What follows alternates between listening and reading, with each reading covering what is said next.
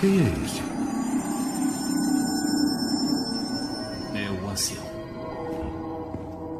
Quanto tempo eu devo esperar? Seja paciente. Uma audiência com o Mago Supremo é uma honra que não pode ser apressada. Ah, por favor. Eu vim até aqui. Para trás. Oh, eu só quero a cura que me prometeram. Você só pode curar as feridas da carne depois que tiver curado as feridas da alma. Orientação espiritual? É isso que está oferecendo? Mas ele disse que você podia curar minhas mãos. Eu não posso. Porque a cura que você procura está dentro de você. Eu não estou entendendo. Então, você fez a viagem em vão. Espera! Por favor. Eu já. Já tentei tudo. Não, você não tentou. A pergunta é: você está disposto a tentar? Estou. Então, você deve ficar. Obrigado.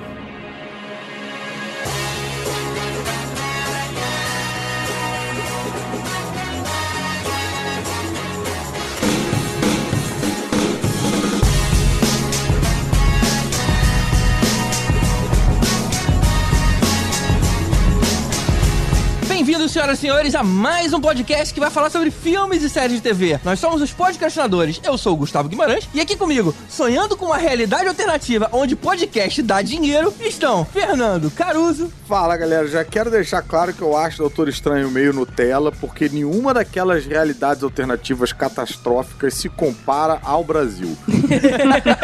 Rapaz, se aquela América Chaves tivesse caído aqui do Brasil, o filme acabava em 12 minutos. 17 minutos. Quem falou foi arroba Gus Guimarães. Eu, Vécio, parente. Ah, mas se um dia eu chegar muito estranho, Eita. Deixa essa água no corpo lembrar nosso banho. Meu Deus do céu. É só por causa de estranho só? Não tem mais nenhuma outra relação? Não tem. Se eu tivesse visto mais de uma vez, eu teria tentado pegar uma daquelas músicas do bloco de música que Ah. vai ter nesse podcast, mas eu só vi uma vez e eu não consigo lembrar quais são as músicas. Ainda bem que você só viu uma vez, né? Males que vem para bem. Pois é, pois é. E peço desculpas se essa foi a mesma piadinha que eu usei na introdução do primeiro Doutor Estranho, porque é capaz de ter sido. Mas como ninguém se lembra, nem eu, nem vocês, então Não ok. foi, não foi. Eu acho que na época do primeiro Doutor Estranho ainda não tava rolando o teclado com tanta intensidade. E eu acho que eu ia lembrar. Tempo bom que não volta mais. Vamos torcer pro Doutor Estranho 3, essa moda de teclado já ter passado também, né? Achei que você ia tocar a música do X-Men dos anos 90, pô. Pô, Aí- deu aí é mole. spoiler, é spoiler. Teria sido melhor, hein? Vamos lá.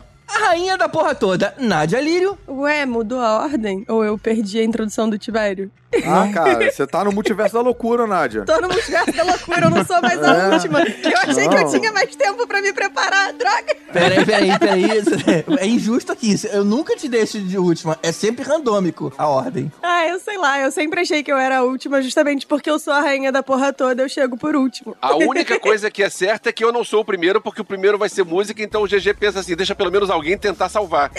Cara, esse randômico aí, eu tô sempre me fudendo nesse randômico aí, hein? É que o Caruso, ele estava com saudade de você, Caruso. Você não, não vem sempre, né? Então a gente deixa aí a porta de entrada. Entendi. E Tibério Velasquez. Meus sonhos, eu faço boas piadas, mas quando eu trago ela pro mundo real, não funcionam bem. Eu acho que em algum multiverso minhas piadas são boas. É, pois é. E Eu teu sonho é o nosso pesadelo. Ai. não, eu só fico pensando que todas as vezes que eu tava pelado na escola, tipo, ah não, isso eu não tava sonhando não. Caraca, Isso tava que que tá acontecendo, né? acontecendo, né? Eu não tava sonhando não. Meu Deus do céu. Quer dizer que aquele. Tibério que tava pelado na escola sonha que tá vestido em casa. Tipo, é muito doido. É. Fazendo piada ruim. Qual será o pior, né, Elvis? Imagina o Tibério pelado tendo um pesadelo que tá fazendo uma piada ruim. Ai, gente, olha só, tocou o telefone aqui, eu vou ter que sair, porque eu não posso ficar imaginando essas coisas, não.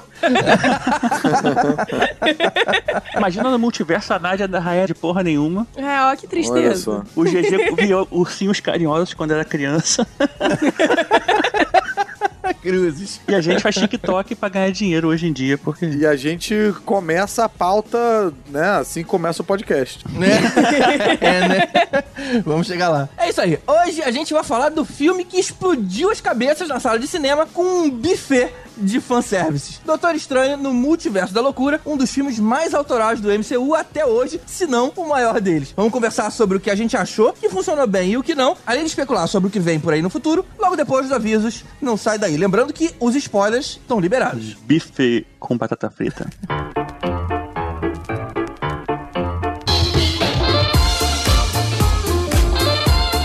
Opa, opa, avisos rápidos aqui. O Caruso pede pra lembrar que agora ele tá fazendo novela e num personagem sério, veja só.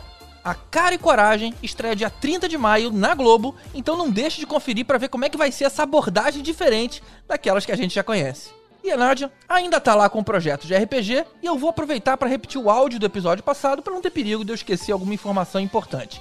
Vai lá, Nádia. Aproveitando aqui o nosso bloco de avisos para convidar todo mundo para assistir as mesas de RPG que eu tenho participado lá no canal da Taverna Online. A gente acabou de fechar uma mini campanha usando o sistema Monster Hearts. Foi uma pegada meio Clube dos Cinco, Scooby-Doo, CSI, bem maneira. E a gente tá para começar uma campanha nova dia 18 de maio, baseada no sistema O Legado, que é um sistema brasileiro. E vai ser uma pegada bem super-herói e tal. Tá bem divertido a composição da mesa. Fica aqui o convite, quarta-feira sim, quarta-feira não, a partir do dia 18 de maio, às 8h30, na Twitch da Taverna Online ou no YouTube. E você pode assistir os episódios de Reflexos, que foi a nossa campanha de Monster Hearts, no YouTube da Taverna Online.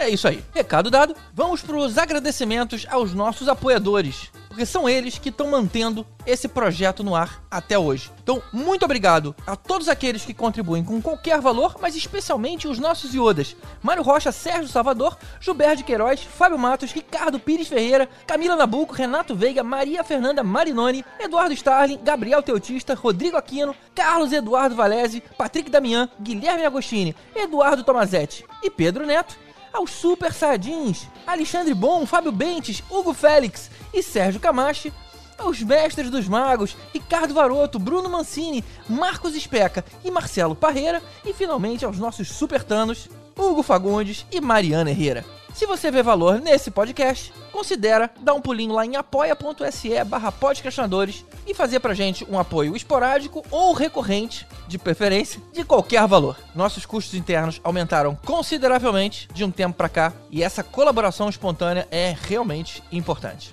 Então é isso, se você tiver algum comentário sobre esse episódio, escreve pra gente aqui no post desse episódio em podcastinadores.com.br ou lá nas nossas redes sociais, arroba podcrash. Recados dados, bora pro tema!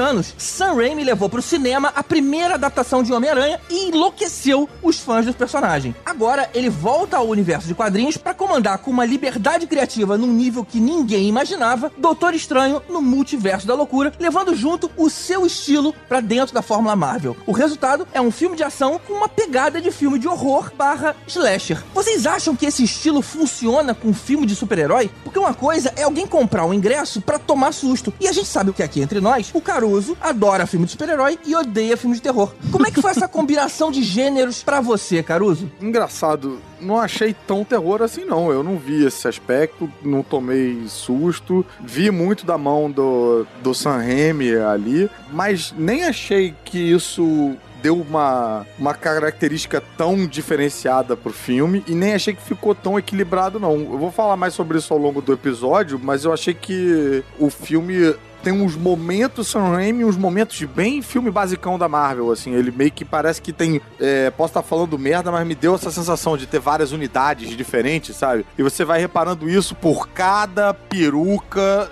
do Benedict Cumberbatch, que eu sinto dizer que, rapaz, isso foi um troço que me chamou muita atenção, me incomodou. Peruca e barba. Eu quero também um momento pra falar sobre isso aí. Mas quem é entendedor absoluto de Sam Raimi é o verso parente, né? Aí talvez ele fale 20 segundos de Doutor Estranho e o resto vai ser só Sam Raimi e Evil Dead e tal nesse episódio de hoje. Evil Dead. E aí, Elvis? O que é curioso é que eu ouvi comentários de algumas pessoas que gostam do Sam Raimi dizendo que achou o filme Marvel demais. Mas É, eu achei eu que foi um bom equilíbrio, porque é o seguinte, a gente sabe que a Marvel costuma controlar o produto final, o que não é ruim se a gente pensar que você precisa ter um- uma unidade. A gente tem 28 filmes De um universo coeso, né? Pois é, é- é um universo coeso que eles fazem. Então você precisa controlar. Só que alguns você não vê a mão do diretor. Como um exemplo bom é o primeiro Doutor Estranho. O primeiro Doutor Estranho é do Scott Derrickson, que é um diretor de terror. É o cara que até então só tinha feito terror e o cara fez o filme e não tem nada de terror. E aí você pensa, bom, agora tem o Sam Raimi. O Sam Raimi não só é o cara que criou Evil Dead. Evil Dead, se você ouvinte não conhece, é um filme que ele está em listas de melhores filmes de todos os tempos Do Ovest. e também em listas de filmes trash. E sim, isso é possível, isso é real. É um filme trash que está em E melhores tem episódio de podcastinadores sobre. É isso e aí. tem um episódio É de podcastinadores sobre os Evil Dead todos. E o Sam Raimi não só isso, como o GG falou, o Sam Raimi também fez o Homem-Aranha. Ou seja, é um cara que tem um histórico no terror e também tem um histórico no, no cinema de quadrinhos. E se hoje a gente tem, sei lá, seis, sete filmes de super-herói por ano, é porque lá atrás o Brian Singer fez o, o X-Men em 2000 e o Sam Raimi fez o Homem-Aranha em 2002. E eles podem dizer, quando eu cheguei aqui, tudo isso aqui era mato. Porque tinha um filme aqui, outro filme ali, e a partir desses dois filmes é que a gente começou a ter um montão de filme. E eu, como fã de Sam Raimi, eu posso dizer que eu achei muito legal, porque você tem vários ângulos, vários movimentos de câmera, vários detalhes. A maquiagem do Doutor Estranho Zumbi é muito Evil Ash, aquilo. É mesmo. Tem um monte de coisas que são muito Sam Raimi. Aí alguém comentou, ah, faltou uma motosserra. Cara, a motosserra não tem como você Não, colocar é, no filme é, não. Do Doutor Estranho. Agora, uma coisa que faltou, isso sim, eu vou mandar um zap pro Sam Raimi, falar pra ele que faltou, é aquela câmera que vem correndo no chão, pelo mato, Sim. Oh, e chega na cara do Doutor Estranho. Mas, cara, a hora que a, a Wanda tá correndo atrás deles no túnel, dos três, é, dentro do castelo, aquilo se aproxima um pouco. É a câmera de perseguição. Sim, É, ela vai até a porta, né? Fica parada na porta. Tem muito de Sam Raimi no, naquilo, tem, Tem muito, muito. de Evil Dead naquilo. Achei muito legal ver isso, principalmente porque o último filme do, do Sam Raimi tinha sido aquele Oz mágico, sei lá o quê, que foi fraquinho, e o cara tava meio parado, meio quieto na dele, aí ele voltou, fez o, a série Ash vs Evil Dead, dirigiu um episódio aqui, outro ali, e cara, ele voltou, eu achei muito legal, e achei muito bom equilíbrio, porque é um filme da Marvel e também é um filme do Sam Raimi. É, eu acho que esse lance do Homem-Aranha deu pra ele bastante peso e autoridade pra meter mais a mão ali, pra aparecer mais. Mas eu senti meio tipo, sabe quando você, essa é uma referência muito específica, tá, gente? Sabe quando você vai no Bob's, aí você pede aquele milkshake de ovo maltine? Queria estar ganhando um público pra estar fazendo essa referência. E aí você pede ele, ele mal batido, aí vem com aqueles pedação granulado de ovo maltine. Eu senti esse filme meio assim, com os pedação granulado de Sam Raimi, assim, bem claros, sabe? Só, só uma coisa, o Bob não tem mais direito ao Ovo Maltine, não. Eles chamam de outro nome porque o Ovo Maltine acho que foi pro McDonald's. Por isso que a gente não tem o publi. Na verdade, continuam fazendo ovo maltine. Eles só não podem mais dizer que é ovo maltine. Não pode chamar o nome Ova Maltini. É, é. Chama o quê? Crocante? Crocante. Não, chama Prince. Eu acho que é interessante que ele cabe nesse universo da Marvel, porque a Marvel é muita piadinha. E o Sam Raimi também é um terror É. de comédia, um terrir maluco aí dele, né? E aí funciona bem, cara, porque ele tem as piadas e tem o terror dele. Eu achei que funcionou muito bem. Eu gostei muito do filme, mas eu tenho diversas ressalvas aí que eu vou fazendo ao longo do podcast. Nada que me fizesse não me divertir com o filme, mas algumas coisinhas meio que tipo, sei lá, não sei se também tava cansado e tal. Não encaixou tão bem. né? É, mas enfim, então esperem algumas reclamações ao longo do episódio. Eu gostei muito do filme, ponto. E, mas já quero deixar um aviso para os ouvintes que eu vou reclamar sim, parem de me encher a porra do saco, tá? Porque Não, enchem um saco sim, é bom que dá engajamento e tal. Só, tipo, pega leve na encheção de saco. Mas, eu não, mas enche o saco com educação, entendeu? É As pessoas isso. são muito mal educadas na internet, cara. Eu não É, consigo. e eu digo isso porque, assim, eu jamais falaria as coisas que as pessoas falam, eu, como espectador, como consumidor de qualquer produto, entendeu? Ficar, tipo, sei lá, xingando as pessoas. Eu acho estranhíssimo, gente. Eu não faço isso. Eu não faço isso. Eu acho o doutor estranhíssimo. É, galera, lembrem-se que a gente lê os comentários e tal, não precisa ser mal educado. Você pode discordar sem ser mal educado. Não somos entidades, né? Não somos entidades institucionais, somos pessoas com sentimentos, vidas e tal. Enfim, então assim, já fica aqui o meu vai se fuder pra você. Pô, Caruso, aí você Ótimo. pega, dificulta o não seja mal educado, né? Não, eu já tô reativo já. Cara, então, deixa eu confessar um negócio só antes da gente começar a efetivamente falar do filme. Eu, dessa vez, consegui ficar meio fora das informações sobre o filme, então eu fui sem saber que era do Sam Raimi. E aí começou o filme e tal, não sei o que, eu fiquei, hum, curioso. Esse Hum. filme me lembra alguém. E aí no final, quando apareceu o nome dele, eu, ah, olha aí. Foi bem Ah, bom. maneiro. Boa surpresa. Pô, e esse é um ótimo filme pra você ver sem saber de nada, né? Porque, rapaz, meu Deus do céu, que surpresas esse filme me trouxe. É, eu também. Foi bom ser essa. Eu não sabia que tinha essa pegada hum, é, mais Sam Raimi, né? Eu acho que até sabia que, o- que era do Sam Raimi, mas não tinha juntado as coisas. É, até porque eu não sou um grande fã da, do- de Evil Dead aí, como o Elvis é.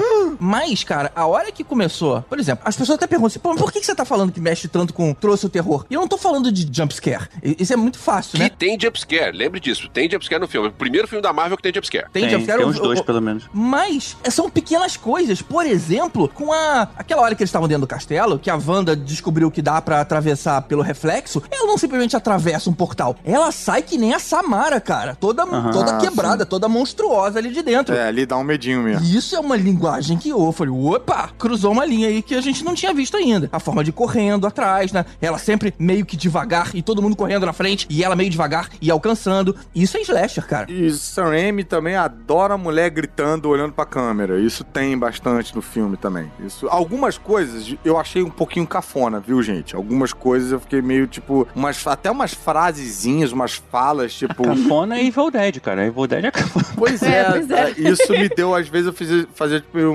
Hum, nossa. E uma delas é isso aí, tipo, gritinho pra câmera, sabe? Mulher gritando pra câmera, sei lá. Me parece um lugar meio comum do cinema que. Ah, não sei. Não sei. Um exemplo do cafona que funciona, como disse o Paulo Biscaia, que já gravou aqui com a gente, um podcast lá atrás, lá na época que tudo isso aqui era barato. É, ele falou que o Sam Raimi é o único cara que consegue fazer o humor de bordão, desculpa Caruso, mas fazer o humor de bordão ficar muito engraçado. Porque o Bruce Campbell fazendo aquele, aquele jeito de, de ele é o Ash, cara, o cara vendendo a pizza, a bola de pizza, aquilo, sei lá, eu, eu achei aquilo muito engraçado e eu acho isso meio bobo normalmente. Se fosse outro Sim. ator qualquer, eu ia achar aquilo meio bobo, mas com o Bruce Campbell fazendo aquilo, eu achei muito engraçado. Cara, desculpa, é meio bobo sim, é bobo pra caramba. Evil Dead é muito bobo. É bobo, mas a gente se diverte. Mas o Bruce Campbell fazendo aquilo é uma referência ao Evil Dead, ué. Ao que ele fazia antes. Esse foi um dos momentos que eu gostei de ver Sam Raimi ali. Eu gosto de saber que Bruce Campbell tá com aluguel garantido, sabe? Tá com o boleto pago. Eu- isso é uma coisa que me preocupa. Vem cá, eu tenho uma parada já que, antes de a gente começar o filme, eu gostaria de abordar. Eu acho que é, talvez desde Guardiões da Galáxia foi uma das primeiras vezes que eu vi um filme que eu não tinha referência. Por exemplo, a menina América Chaves. Chaves, América Chaves, eu já vi a imagem dela em alguns quadrinhos, mas não sei quem é, não li, não sei nada. Então, assim, eu gostaria muito de um bloco de quadrinhos com o Tibério dando essa aula pra gente sobre a América Chaves. Vamos lá. Bloco de quadrinhos, então. Esse vai ser curto, né? Esse vai ser um bloco de quadrinho curto. A América Chaves, ela, na verdade, é bem recente. Acho que ela surgiu aí mais ou menos 2000 e, e bastante, 2000 e... Ela não era Capitã América, não? Não, nunca foi, não. Nunca foi, é? Ela surgiu, se eu não me engano, como. como, é, tipo, meio amigona da vizinhança, sabe? Tipo, meio Homem-Aranha, assim. E ela acabou entrando lá nos Jovens Vingadores, é, junto Ah. com o Huckling e tal, não sei o que, sei que lá, com a Kate, é, com o Ican, com o Icano, né? Com, Aham. com o Speed. Ou seja, é. Com as filhas do, do- da Feiticeira Os filhos da Escarlate. É, filhos da Wanda, de uma realidade alternativa. Então tem aí um, um- todo um caminho que a gente pode levar, que era o, o, o jovem Loki também, quando ele era ainda criança, lembra? Aquela época que ele renasceu, morreu e renasceu e tal. É, essa fase aí eu não li. Isso aí saiu aonde, ô Tibério? Você lembra? A Jovens Vingadores. Eu não sei se saiu naquele quadrado da Salvat ou só na, na Panini na mensal mesmo. Tá. Eu acho que não tem naquela época dos Jogos Vingadores da Salvat, não. Pô, se você é nosso ouvinte, é leitor apoiador aí, por favor, ajuda a gente aí. Da, escreve lá ou no Instagram ou no site, porque eu queria saber disso aí, queria ir atrás. Agora, a, a fase que eu gosto mais dela é quando ela foi pro Ultimate, que ela, ela era Capitã Hum. Marvel, o Blue Marvel, Pulsar, eu acho, se eu não me engano, né? É, Pulsar não lembro se era. Caraca, quando o universo Ultimate era vivo ainda. Não, The Ultimate era um grupo mesmo de super-herói. Ah, um grupo já no, na Terra 616. Isso, é, só que ele, só que ele meio cuidava assim de coisas mais fodonas. Era o Capitão Marvel, ela, Blue Marvel, o Pantera Negra. é, acho que chegou o, o Clint Barton chegou a participar em uma época aí, alguma coisa comentou. Tinha a Spectrum, no caso, né? A Pulsar, a Capitã Marvel tava como Spectrum na época. Ela participou depois naquele grupo A-Force, que era tipo mulheres da Marvel, Ah, né? sim, só mulheres, né? Aí é realidade alternativa, né? É, tipo, é quando rolou aquela guerra secretas do Doutor Destino dominando a realidade. Isso, é. Uhum. E vem cá, quais são os poderes dela nos quadrinhos? Então, ela tem essa capacidade de atravessar, né, de um ponto pra outro, usando aquela a estrela, né? Isso foi muito legal, cara. Quando Então é mais teletransporte do que viagem de realidade. Então, não lembro se ela conseguia essa questão de conseguir viajar. Eu não lembro desse detalhe exatamente. Mas ela conseguia fazer, tipo assim, ela até não tem jogos de videogame que tem ela e tal, você consegue fazer uns, uns combos maneiros, porque ela aparece atrás, né? Ah, é? Ela já tem jogos de videogame, olha aí. Então, assim, eu agora não lembro exatamente se ela conseguia voar entre o universo e outro. A função dela no filme me lembrou muito um, um personagem completamente perdido do universo dos quadrinhos, que é o Acesso. Que foi um é o único personagem cujos direitos autorais estão com a Marvel e com a DC. Meu Deus. Ele foi criado naquela época daquele Marvel vs DC, que eles fizeram uma porradaria generalizada e tal. E aí é um, é um personagem que ele existe em dois mundos. Tipo, quando ele vai dormir, ele, ele é como se ele sonhasse, só que ele sonha Aham. a vida dele no outro universo. Então ele nunca dorme, ele tá sempre ali. Aí uma hora ele descobre e ele vira meio que esse portal pra fazer acontecer o crossover. Eu acho que em algum momento os editores pensaram: ah, a gente vai fazer isso várias vezes, vamos deixar esse personagem pronto aqui. E nunca mais usaram novamente. Porque é um, é um pesadelo legal qualquer encontro Marvel e DC. E aí ela apareceu no filme bem com essa função, assim, tipo de bicho, agora, rapaz, a gente vê que por essa estrela ali, putz, pode passar todos os mutantes do mundo, pode, você pode justificar tudo. Não, não, é verdade, cara. Nos quadrinhos, acho que tem até uma questão do Loki que queria eh, também, assim, chamava ela de ponto interdimensional. Acho que ela, assim, acho que o poder dela nos quadrinhos era parecido, sim. Eu só não lembro se você viajar pra outros universos ou só pra outros, lu- outros lugares da dimensão, da galáxia, sei lá. Mas eu lembro que era meio assim, meio exagerado, assim. Na época eu falei, caramba, tal, mas eu nunca, nunca me liguei porque normalmente as missões não precisavam. É. Mas, cara, eu fiquei mó animado quando apareceu ela assim. Eu falei, caramba, e quando É. apareceu a estrela, eu falei, caraca, botaram em forma de estrela, que maneiro e tal. É, a jaquetinha ali, igualzinho, né? Pô, né? Isso, É. mesmo eu não conhecendo o personagem, eu conhecia só do visual, também me senti agraciado ali. Agora, de Doutor Estranho mesmo, não tem tantas referências nos quadrinhos. Ah, tem uma bem bizarra, mas que não é dos quadrinhos. Mas talvez isso a gente possa falar quando começar o. Tem uma que a gente pode falar lá no final, que depois vai aparecer uma que é dos quadrinhos do Doutor Estranho, que é, é no- na primeira cena pós-crédito. Então, se a gente não falar, cobrem da gente. É, mas tem uma que é logo no início, quando começar o filme, que é o Shuma Gorá, né? Era esse que eu ia falar. Putz, nossa Ah, era senhora. esse. Que, foi que, porra, foi bem maneiro isso. Foi bem maneiro. Mas vamos, vamos entrar. Vai, GG, acabamos. Vem limpar a gente. Alguém cu, cu, cutuca o Elvis aí pra ele acordar. Esse foi rápido, Elvis. Pô. Bora pro filme então.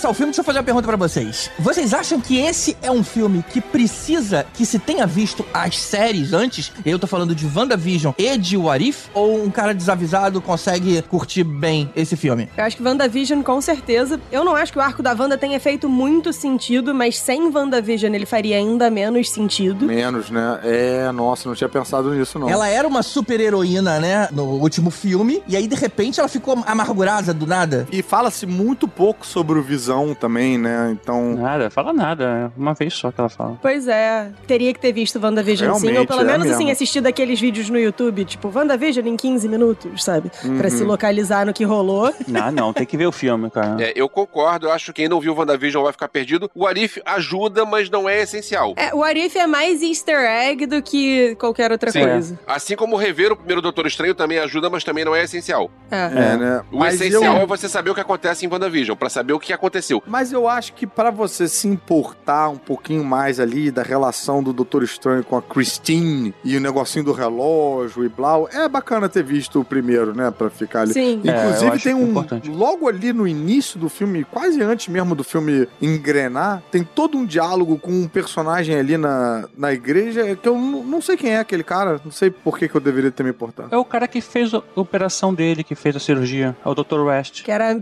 tipo, colega dele, da Christine e tal. E que, fez a operação da ele. mão dele, é isso? Do, Aham. Que Era fica, coluna, fica né? Não foi coluna que ele fica Mão. todo ferrado. É mão? Não. É, que ele perde o movimento, é por isso que ele vai procurar o. Isso, não é. pode mais operar e tal. Nossa, não- pois é, então, não lembrava disso aí. Acho que era bacana ter. Eu, eu mesmo ter visto o filme de novo antes de ter ido lá.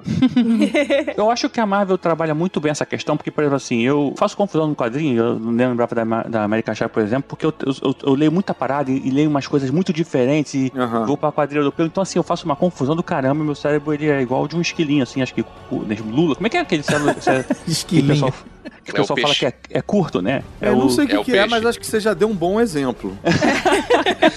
Acho que ouvindo você explicar, a gente entendeu como é o contexto. É, como. É. Squirrel, né? Tipo Squirrel. É, e aí, eu não lembro da Christine muito bem, eu não lembrava. Quando começou, e aí começou o casamento da Christine, eu falei, casamento de quem? Será que era, era sei lá, alguma coisa, trabalhava com ele? Eu, eu, eu demorei, teve um delay. E aí, quando começa a desenvolver o filme, eu acho que a Marvel fez isso bem, porque assim, nem todo mundo viu Doutor Estranho de novo. E aí, esse tempo, esse negócio do casamento dela e tudo mais, aquele iniciozinho, serve pra você lembrar a situação do filme. Eu, eu acho que isso é importante pra caramba, sabe? É. Eu acho que esse filme, eu até falei, alguém perguntou, eu falei, olha, a única coisa que eu acho que é essencial você ver é o WandaVision, e depois eu vou até falar porque mais pra frente, mas o resto, se você não viu nada, não é essencial pro filme. Ele vai, tipo assim, você, por que que o Doutor Estranho não é o Mago Supremo mais, se você viu algum filme lá atrás, sabe? Então alguma coisa pode ter ficado perdida aí no meio do caminho, né? Porque teve o blip, aí ele ficou fora, quem assumiu foi o Wong. Mas aí também, né? Tipo, ele não é mago supremo, mas pra todos os efeitos ele é bem supremo, não tem. É, ele é, né? Ele não é mané. Ele só não tem direito a acesso essas coisas, talvez, mas... Eu não senti nenhuma nerfada no poder dele, inclusive às vezes ele parece até melhor do que o Wong. Não, mas o Mago Supremo é um É, mas status, eu acho né? que o título de Mago Supremo é, é burocrático, não é necessariamente Uhum. de, É meio de mesário, né? capacidade. É meio mesário, exato. É tipo assim, você vai pegar aqui o livro tal, deixa eu ver se eu deixo, sabe? Tipo, Aham. aí é meio meio que por isso, ele não, talvez não tenha acesso a algumas coisas. Ele não ganha mais poderes, né? Por ser mago supremo. Não, não, Não. ganha. Talvez ele possa usar artefatos que não são liberados pra geral, mas de resto. Uhum. Ah, mas ele é amigão do Mago Supremo aí, pode. É, pois é, parça. Ele ganha o indulto do Mago Supremo pra usar, quer dizer.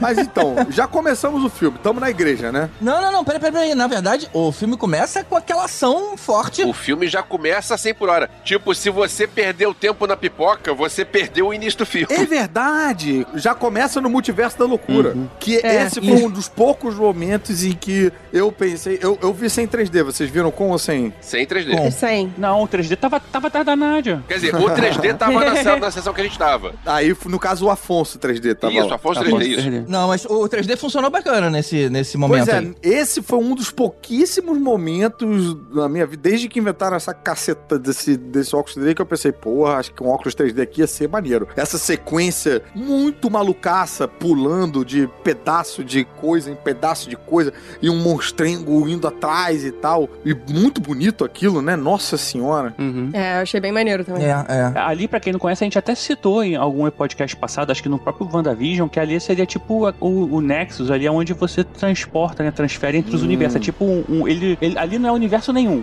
não é terra nenhuma. É ali a é, rodoviária das realidades. é, ali é a rodoviária. Rodo... Exatamente, bom nome. É tipo o terminal. Tá. Bom, e aí, na verdade, estão os dois, né? O o Doutor Estranho e a Garota América, que essa hora a gente ainda não conhecia ela, né? É, eles estão fugindo de um monstrengo e tentando chegar num livro. Tipo assim, que diabo de livro é aquele ali que tá brilhando? E aí, o que acontece que surpreende é que o Doutor Estranho, ele é ferido e aí, pra escapar, ele decide roubar os poderes da garota num processo que vai matar ela. Exato. E sabendo que isso ia acontecer, Não, né? é bizarro Caramba. você ver. A, a gente sabe que é um doutor estranho do mal, porque tá de rabo de cavalo, né? Tipo, isso é meio que É, tá estabelece aí que é, é- é do mal. Ainda assim, eu achei bizarro ver o herói tomando essa atitude ali, tipo, de desculpa, não ter jeito e tal. Fiquei meio, nossa, pesado, logo no início. É, exatamente. Aí ela abre o portal dimensional e eles caem, sim, no nosso universo. E aí chega a cena do casamento aí que o, que o Caruso abriu. Isso. Tava já começando o filme aí equivocadamente. Aí a gente já tem, para mim, a primeira peruca esquisita do Benedict Cumberbatch, que você não vê. Cara, ela fica meio, meio no meio da testa e ela tá penteada de jeito esquisito. Nossa, me incomodou bastante. Calma, no casamento ou no. No casamento, no casamento. E, inclusive. Ah, eu achei bem mais esquisita a do rabo de cavalo. Ah, tá, mas aí a gente sabe que, porra, aí é um pacote todo e tal, né? Era um negócio meio colado no alto da cabeça. Estranho, É, estranho. Aí a gente não sabe se naquela realidade todo mundo tem cabelo Ah. assim, entendeu? Agora, É, justo. você vai convencer que no meu planeta esse cabelo é normal? Porra. Ah, é por isso que chamam de Doutor Estranho, porque não tem. Doutor Estranho E outra coisa escroto. também, isso eu acho que já é desde o primeiro filme. Cara, esse cabelinho branco não existe, cara. Tipo, normalmente a pessoa fica com cabelo branco, pega ali na têmpora e vai subindo e tal, né? Ele tem, tipo, uma pincelada de liquid paper só num- numa lateral. E aí embaixo, na têmpora, é o cabelo bem preto. Eu acho muito estranho, gente. Muito estranho. Só, tá, só eu acho estranho, né? Vocês estão em silêncio todo. Eu acho charmoso. Não, é bom, eu lembro da Odette Reutemann, né? Que tinha uma faixa branca no- na, na cabeça, mas eu também não sei. No meio. No meio, sabe? Aí, sei lá. ok, beleza. Vampira tem a faixa branca no Eu meio. não, eu não reclamo muito porque eu tenho umas manchas brancas na barba, então agora já tá tudo branco, mas já sempre foi assim, então nem incomoda não. É, caraca, bicho, pra mim aquilo não, sei lá, não é natural, assim. Some meio que no meio do cabelo. Parece uma Mas- pincelada. Vamos sair do bloco de, ca- bloco De de, cabelo. cabelo. É, vamos- Estética. o bloco de coafé. Cabeleleila, Leila. Mas, ô, Caruso, esse Dr. Rash que você perguntou que não lembrava quem era, Aham, ele faz parte aham. daquele grande quadrinho do Dr. Stone, que era aquela The Wolf, né? De 2007. Ah, Que saiu agora há pouco tempo, Sim. tem só encadenado aqui pela Panini. É muito bom aquele quadrinho. e saiu pela Salvati também, não saiu? É, é bom Acho que esse s- encadernado, que é o- com É. desenho pelo Leandro Romero, eu acho. É um desenho tá bom, eu gosto desse desenho. Não, é o, é o Brian Cavaga. Brian Cavô, é isso aí. É esse mesmo. Cavaca. Juramento, Cavaca. não é? Juramento, acho que é esse o nome. Juramento, é isso, juramento, juramento. Bom, É isso. é bem bom Vamos esse voltar pro filme aqui, gente. Nessa hora do casamento, né, surge um monstro atacando a cidade. Aham. E, cara, era um monstro meio esquadrão suicida ali, não, não acharam, não? Não, Era. brother, não, não, não. É um monstro. Então, era esse Schumacher. É um monstro Marvel, Marvel vs Capcom, brother. É, Esse é, Marvel vs monstro tá no fliperama, bicho. Eu tomei uma coça desse monstro pelo meu sobrinho. Meu sobrinho veio jogar isso aqui em casa. Caramba. Pegou esse monstro aí, é maior personagem roubado do cacete do, do, do videogame. Quem perde do Caruso. videogame sempre fala isso, né, bicho? É. Ah, tá- tá roubado, computador. É. Não, Aham. não, não, não, não, não. Esse personagem. é- Ouvintes, me ajudem. Esse personagem é roubado. Não tem nada a ver com o fato de eu ter apanhado do meu sobrinho de 8 Não. anos de idade. Tanto que depois eu peguei o Wolverine, bicho, eu dei uma coça nele que ele vai falar sobre isso Caruso, não, cara. A gente tem que deixar eles ganharem. Não tem que não. Tem que aprender que. A vida é dura, né? a, a vida não é Não, fácil, tem né? que aprender que o Wolverine sempre vai ganhar. Eu acho que isso é uma lição importante que uma criança precisa ter. Concordo, essa é uma lição válida. É. O Shumagorá ele foi criado numa época que a Marvel gostava muito de monstros, né? É, tinha muito monstro a Marvel. A Marvel tinha uns monstros meio caju. E tem uma história bizarra por trás do Shumagorá no videogame, que assim, a galera, eh, pra fazer o design lá, pegaram uma. Rapidinho, Shumagorá é o nome desse, desse monstro? Sim, É. sim. Ah, tá. Eu não tinha pego isso. Shumagorá. A galera foi fazer. ah, Uma galera japonesa, porque é por, por videogame ser bem recebido lá no, no Japão e tal. Ele foi feito por uma galera japonesa. Eu não lembro, eu não sei aonde que eu vi essa história, em algum documentário, alguma coisa. E aí, eles pegaram a galera pra fazer um redesign, né? Tanto que o, o design dos personagens são todos meio, meio mangazísticos e tal. E eles tinham alguma pergunta do tipo: a gente pode mudar a cor? Eles foram muito cuidadosos com todos os personagens. Mandaram a pergunta lá pro, pro escritório da Marvel. E ninguém sabia quem era esse personagem. tipo, eles viram na lista lá, "Ah, tem esse aqui disponível, pegaram, acharam muito maneiro, foram fazer. E aí, caraca, ninguém sabe. Então foi um personagem que acabou meio que sendo um pouquinho mais popularizado através do videogame, por causa que as pessoas cara, que porra é essa? Isso existe? Isso é? E aí foram Ah, pesquisar. Ninguém lembrava dele. É. ninguém. E aí eu fiquei bobo de ver ele no, no, no filme, cara. E, e parecia que era meu sobrinho que tava comandando mesmo, porque que estrago que ele faz, cara. Mas seu sobrinho jogando videogame ou brincando na sua casa? As duas coisas, vou te dizer. As duas coisas. Por isso que já tem um tempo que ele não volta aqui. Bom, e aí, seguindo a história, né? Eles acabam, logicamente, matando o, o bichão. E, cara, e agora que você falou, GG, que você falou da semelhança da estrela, tá empolgadão. da estrela do mar, rapaz, mataram do mesmo jeito. É, É, pelo olho. É verdade. É verdade, no olho, a, a Olha lança aí, no olho. cara. Pô, Sam Raimi. Caraca, bicho. Essa galera aí, né, tem algum problema com o oftalmologista. É, não, na verdade o olho é um ponto sensível. É, é o- é o único, talvez, de uma, de uma estrela do mar maluca. Ou estamos entendendo aqui que a Marvel chupou a DC nessa história. Meu Deus. A gente tá falando de olho e você falando que chupou descer, eu já tô confuso. Eu já não sei. Voltamos pro filme. Tamo pro filme. Não era Morbius que a gente tava falando? Ah, não, isso é outra coisa. Ah, os três vão ali conversar, né? Depois do o que aconteceu, quem é essa garota e tudo mais. E aí descobre-se que é, existe lá o, o livro de Vichante e o Dark Road, que é o equivalente do mal. Que é o livro do Evil Dead, né? Sim. Se a gente for É, pensar, sim. é o. É verdade. É, Sam Raimi tem problema com oftalmologistas e com bibliotecas. Agora, rapidinho, bloco de quadrinhos, é uma série recente chamada Dark Road. É Dark Road. ah, é? É, essa, na verdade são vários quadrinhos soltos, assim, Dark Road, Wanda, Dark Road, não sei quem, Dark Road, tarará. Sei. Tipo, uma versão disso aí de cada personagem. É uma continuação, mas é, cada um saiu num. Um, são um, one shots, assim, que juntam Aham. uma história toda. É interessante, o um, acabei de ler ainda não. Isso saiu aqui na- já no Brasil? muito. Não, ainda não. É porque, é porque é bem recente lá fora. Ou saiu. Não, não, tá saindo agora, eu acho, pela Panini. Minto, tá saindo agora. Se não tiver pré-venda, tá saindo esse mês. Bacana, no encadernadinho fechado, então. É, cada dia Pô, olha aí, olha aí. Bom, e antes da gente ir pra Wanda, eu só queria registrar aqui o momento piadinha, que são eles falando do Homem-Aranha ali, enquanto estão conversando na lanchonete. Cara, fiquei meio Ah, é.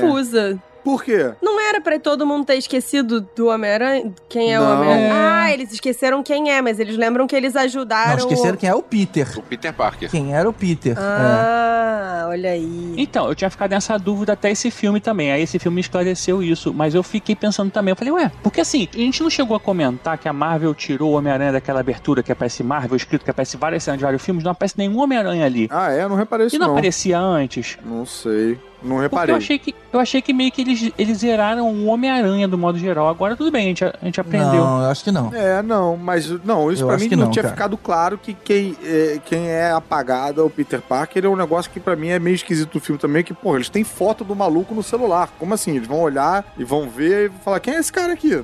Viajando com a É, gente. não, eles esqueceram quem é o Peter. A Zendaya deve ter vários nudes do Tom Holland que ela não sabe de quem é. Ah,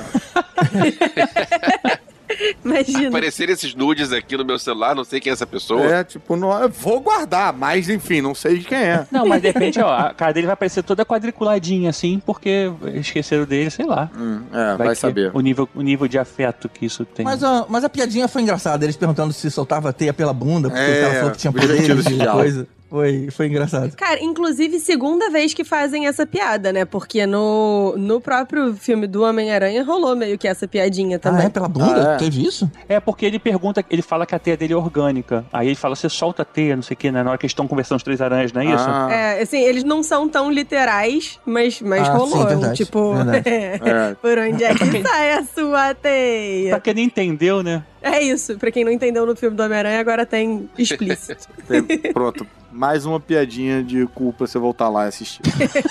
Piadinha, rapidinho, calma aí, mais uma piadinha. Qual foi a primeira piadinha de cu? Foi essa que a gente tá falando aí, do se sai a Ah, teia tá. Eu bunda. achei que era o, do, era o olho do, pela do Shumagorá. Agora.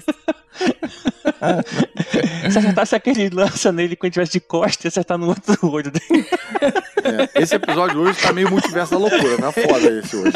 E aí o que acontece? O Strange vai lá pedir ajuda pra Wanda, que tá sofrendo pelo que aconteceu com ela lá em WandaVision, com a falta dos filhos e tudo mais. Mas aí o, o Doutor Estranho descobre que foi ela quem conjurou lá o, o monstro de Nova York pra raptar a garota, cara. Eita, Pô, ela deu mó molizão, né? Esse é um molizão clássico. clássico. É, molizão que é clássico. tipo, ele vai lá pedir ajuda e tal. Não, que tem uma menina. Ah, o que, que a América fez? Eu tô tipo, caralho, não falei o nome dela pra você? Porra, é, tá lendo mente agora? Eu t- É. Clichê. Isso Sabe é que clichê. quando- Foi clichê, mas. Sabe é. que quando eu vi isso, eu pensei, peraí, é, isso foi uma falha de roteiro? Será que iam É. deixar passar uma falha desse É, tamanho? também tive esse delay também. E aí, Eu- ah não, aí ela fala, ah, eu não tinha, você não tinha falado o nome dela, né? Ah, tá. Cara, maravilhoso. Isso é um, um desses momentos quase clichês, mas eu ainda gostei que, pelo menos dessa vez, a própria pessoa que, acomete- que cometeu o erro se acusou. Normalmente, no clichêzinho do filme, a- o outro fala, mas eu que nunca... diz, mas eu não falei. É, eu não disse o nome pra você. né? É, Enfim, mas ali a gente já tem uma mudança de cavanhaque já do Doutor Estranho, que às vezes fica muito preto, às vezes fica normal, esquisito, gente. Esquisito demais.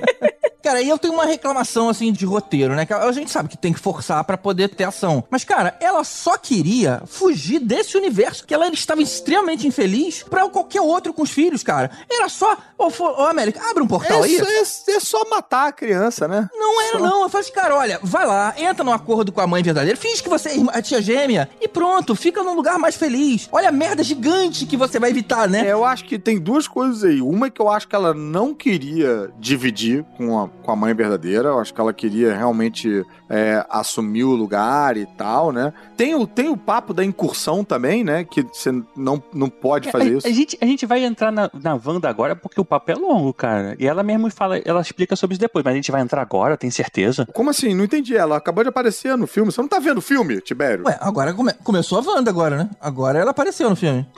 não, tô, porque assim, assim, ela depois lá pra frente, ela explica isso. Ela, ela, alguém fala assim, mas você, por que, que você não vai lá viver? Ela falou, porque eu não quero, eu quero ser, eu quero poder controlar, passar passagem dos universos, não sei o que. Ela, lá na, ela... É, eu quero proteger eles em todos os lugares. É, ela meio que responde isso é, e... já, no próprio filme, assim. E aí são essas duas coisas que o já falou. Tipo, eu acho que uma, ela realmente ia matar a mãe lá do outro lugar e matar a América Chaves pra ter o poder. Ela não ia, tipo, é, não ia ser um favor da América Chaves. É, não, não. Até porque a América Chaves, nesse ponto do filme, não consegue abrir portal. É verdade. Isso, ela não sabe. Sozinha, não. Ela não sabe fazer. É. E não sabe, tipo, ah, vou abrir para tal lugar. Ela não sabe. Ela abre, tipo, meio que é, pra... Ela sabe puxar o portal, é, mas. Vai no susto. No é, susto. É, vai no susto. Beleza, aí começa então a, a parte da guerra, né? Porque a Wanda fala pro Strange, né? Eu vou pegar a garota de qualquer jeito. É, isso sou eu sendo razoável. eu amei. Ó, vou dizer um negócio. Eu, eu, particularmente não gosto do trope da mulher que surta e aí uh -huh. vira vilã. Eu acho fraco. E, e, e, bem usado isso, né? É, assim, deixa a gente ser super poderosa e só super poderosa, sem precisar ser mulher macho e sem precisar virar vilão, sabe? Tipo, deixa a gente uhum. existir. Mas uhum. enfim, é, não, não vou entrar muito nessa discussão. Mas eu achei muito legal que, assim, o lado. Cara, a Wanda de vilão é assim: eu sei que eu posso acabar com todos vocês mas eu tô tentando ser razoável. Vocês me deixem ter essa uma coisinha. Não é nada demais. É só uma menina que ninguém se importa. Sabe? Tipo, eu achei isso muito e legal. Tava maneiro, né? Ela tava é. mandando é. bem, atuando, né, cara? Ela atuou bem. E lembrando que a Wanda, na Guerra Infinita, lá no, na Guerra contra o Thanos, já tinha mostrado que ela é forte pra caramba quando ela tava tirando a joia do Visão com uma mão e segurando o Thanos sozinha com a outra mão. Sim. Uma mão da Wanda já Não, segura mas... a, a, o Thanos e ela. Então, tipo, olha só, eu sou tava forte. Tava segurando o Thanos com, tipo, cinco joias do infinito,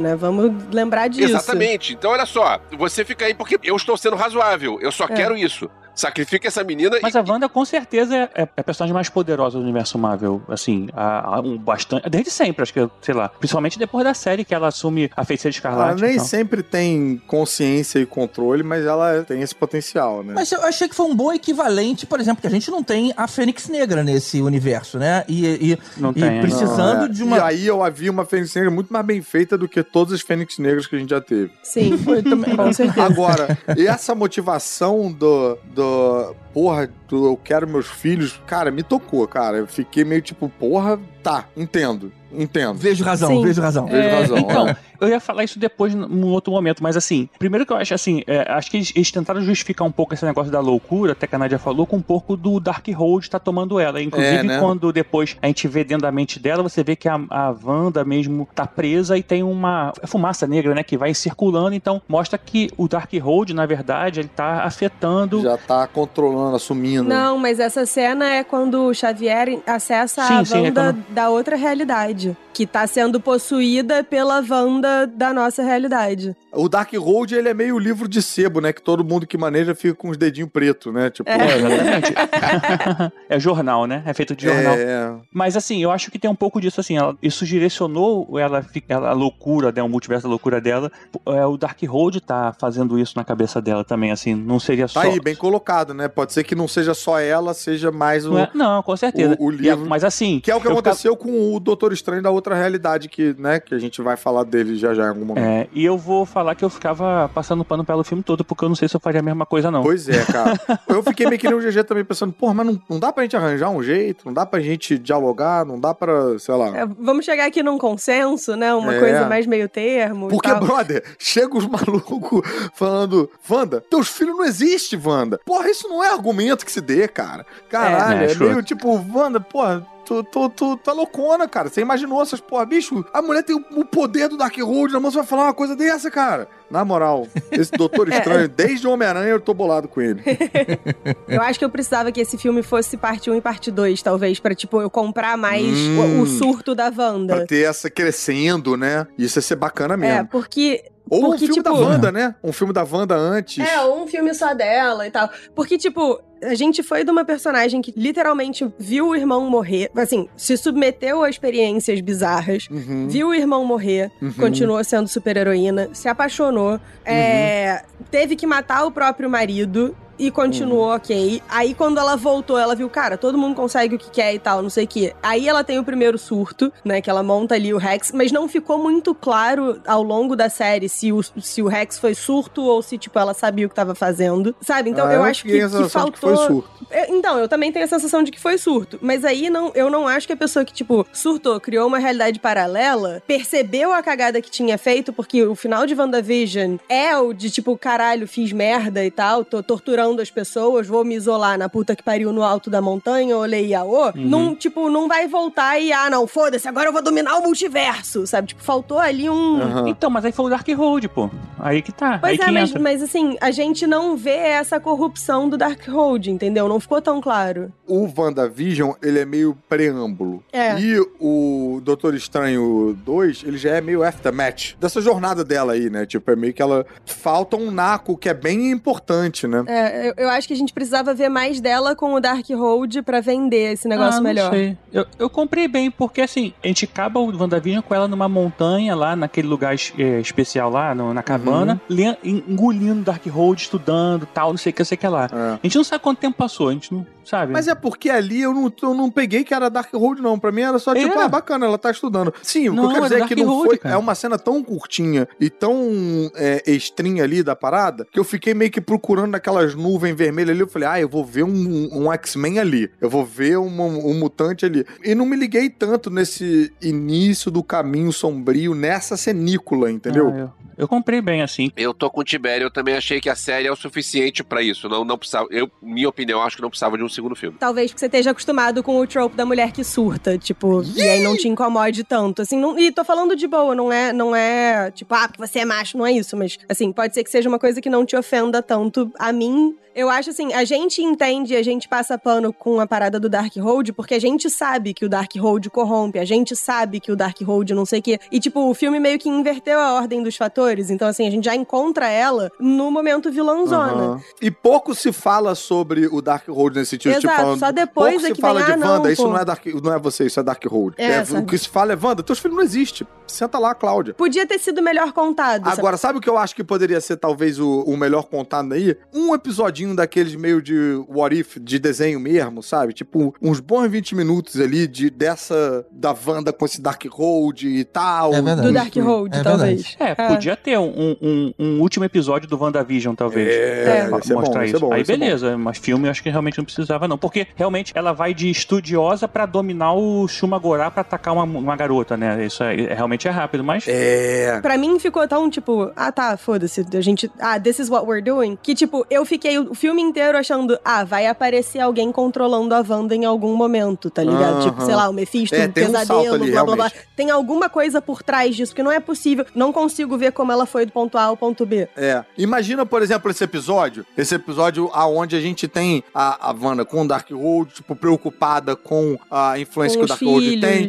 e preocupada com os filhos. E, e aí é. encontra essa América Chaves e aí tenta ser reasonable ali, né? Com, e ver que não dá certo. Uhum, talvez. E aí a menina foge. É, aí, tipo... né, versões dela morrem fazendo isso. A gente não tá imaginando isso aqui agora. Isso aí não precisa ser contado. A gente tá imaginando isso. Isso aí fica, fica no su- subentendido. Ah, então não precisa nem mais de cinema. A gente pode imaginar todos os filmes também e Não, sim, é livro que dá. um- não precisa mais fazer. A gente senta numa sala escura e cada um em silêncio. Não, eu entendi, eu acharia legal, mas eu, eu, eu sou rato, assim, eu con- consumiria qualquer coisa que a Marvel fizesse. Na verdade, eu não sou rato, quem faz é o rato, é a Disney. tá? mas, mas assim, eu sou. Como é que é o Cassiano que fala? Eu sou. É, Eu é, sou fã, quero acho, acho service. esse nome que ele Você é a ca- cadelinha da Marvel. É, é, tipo isso. É mas é um nome melhorzinho que ele fala.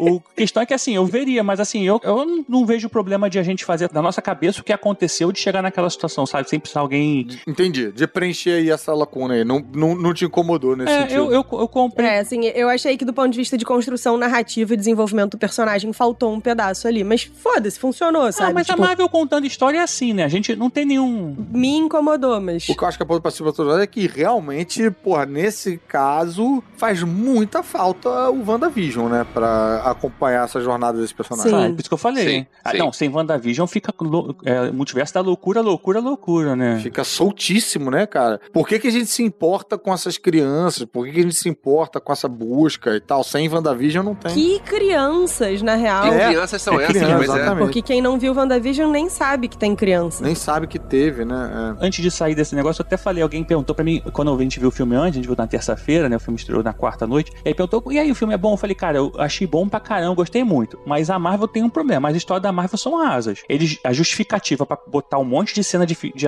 de efeito especial e um monte de coisa e tal, tal, tal, elas são rasas mesmo, assim. A gente, a gente tá acostumado um pouco com isso. Então, o que quebra realmente na Marvel, é, que a gente tá conversando aqui, que precisava de mais e tudo mais, é realmente é o roteiro, assim. Eles dão uma justificativa mais simples, vai gerar uma coisa enorme em volta daquilo, mas a justificativa é simples mesmo. A Marvel, ela não. É, vão estar indo atrás da diversão A barata, preocupação né? parece que tá mais do entretenimento, né? Eu sinto falta. eu me ressinto. É, não, é os Scorsese também. É, pois é. A diferença é que eu não critico, porque assim, eu gosto. Tá, então tá, e aí chega no final, e aí dá, dá tudo certo e, E tal. acabou o filme. Ah, não. Peraí, gente, vamos falar dessa guerra no Kamatage. Porque eu, Ah, é, eu fiquei meio frustrado, cara. Porque parecia ser uma coisa épica, né? Caramba, todo mundo lá se preparando, e aí vem Tem ela. um minotauro verde no meio. Do Na nada. verdade, é o Ritra, né? Que é um personagem clássico da Marvel aí. Ele né? não é um Ah, é? minotauro, ele não é verde. Então é um minotauro verde. Mas você tá. É igual eu vou falar, ah, o Elvis, aquele maluco ali, cabeludo, bar- barrigudo. Não é, é um- é o Elvis. Mas ele não Sim, é um maluco? Ele não é barrigudo? Então. É, mas poxa, dá um, vamos dar um nome aos bois. ah, Ah, o boi. Tá aos bois. Poxa, essa foi tão boa, vocês não foi, viram. foi ótimo mesmo. É muito boa. É. E ela resolve rapidinho, tudo bem que foi, foi bem inteligente, né? Ela entrou na mente de alguns soldados e enfraqueceu o, o escudo místico. Achei maneiro. Mas acabou. Aí passou a perseguir só os três ali dentro do castelo. Eu acho que fiz uma. Tive uma preparação mental ali. Caramba, vai vir. uma ba- batalha mais épica. Realmente podia, a gente podia ter visto mais. E as magias que eles usam são meio que as mesmas, né? Tipo, podia ter visto mais coisa, né? De... Exato, exato. Fiquei tão frustrado com isso. É só escudinho e flechinha. É, mas eu acho que o propósito era esse mesmo. Era, era pra gente ver o quão pica ela é, que, tipo, juntou toda a força do Camartage, não sei o que, e fez. Mas- Haha, foda-se. É, não, mas ela pica, ok, tá estabelecido, mas o Kamatarge tá meio, meio fraquinho. Isso. To- os magos Ficou ficaram escondidinhos ali. É, é, em algum lugar. Ficaram, pô, é, realmente a gente é mais fraco. Vamos ficar aqui escondido, esperando a, a malvada ir embora. No fim das contas foi o que aconteceu, né? Porque os três ficaram sozinhos. É, adorei a cena de aparecer ali por trás do cara e sussurrar um negócio, né? Run Sim. Isso, isso Achei foi Meu Deus, bacana. queria, inclusive. Esse É, subterfúgio é. achei bacana. É, mas eu acho que a gente poderia, antes de chegar nesse ponto, ter visto o, castas diferentes desse Kamatage fazendo coisas diferentes e não dando certo. Tipo, né? Prendendo Sim. ela, ela se soltando, e jogando É. não sei o que, ela matando não sei o que. E aí a gente chegar nesse momento ali. Acho que realmente. Tá vendo? Precisava de dois filmes.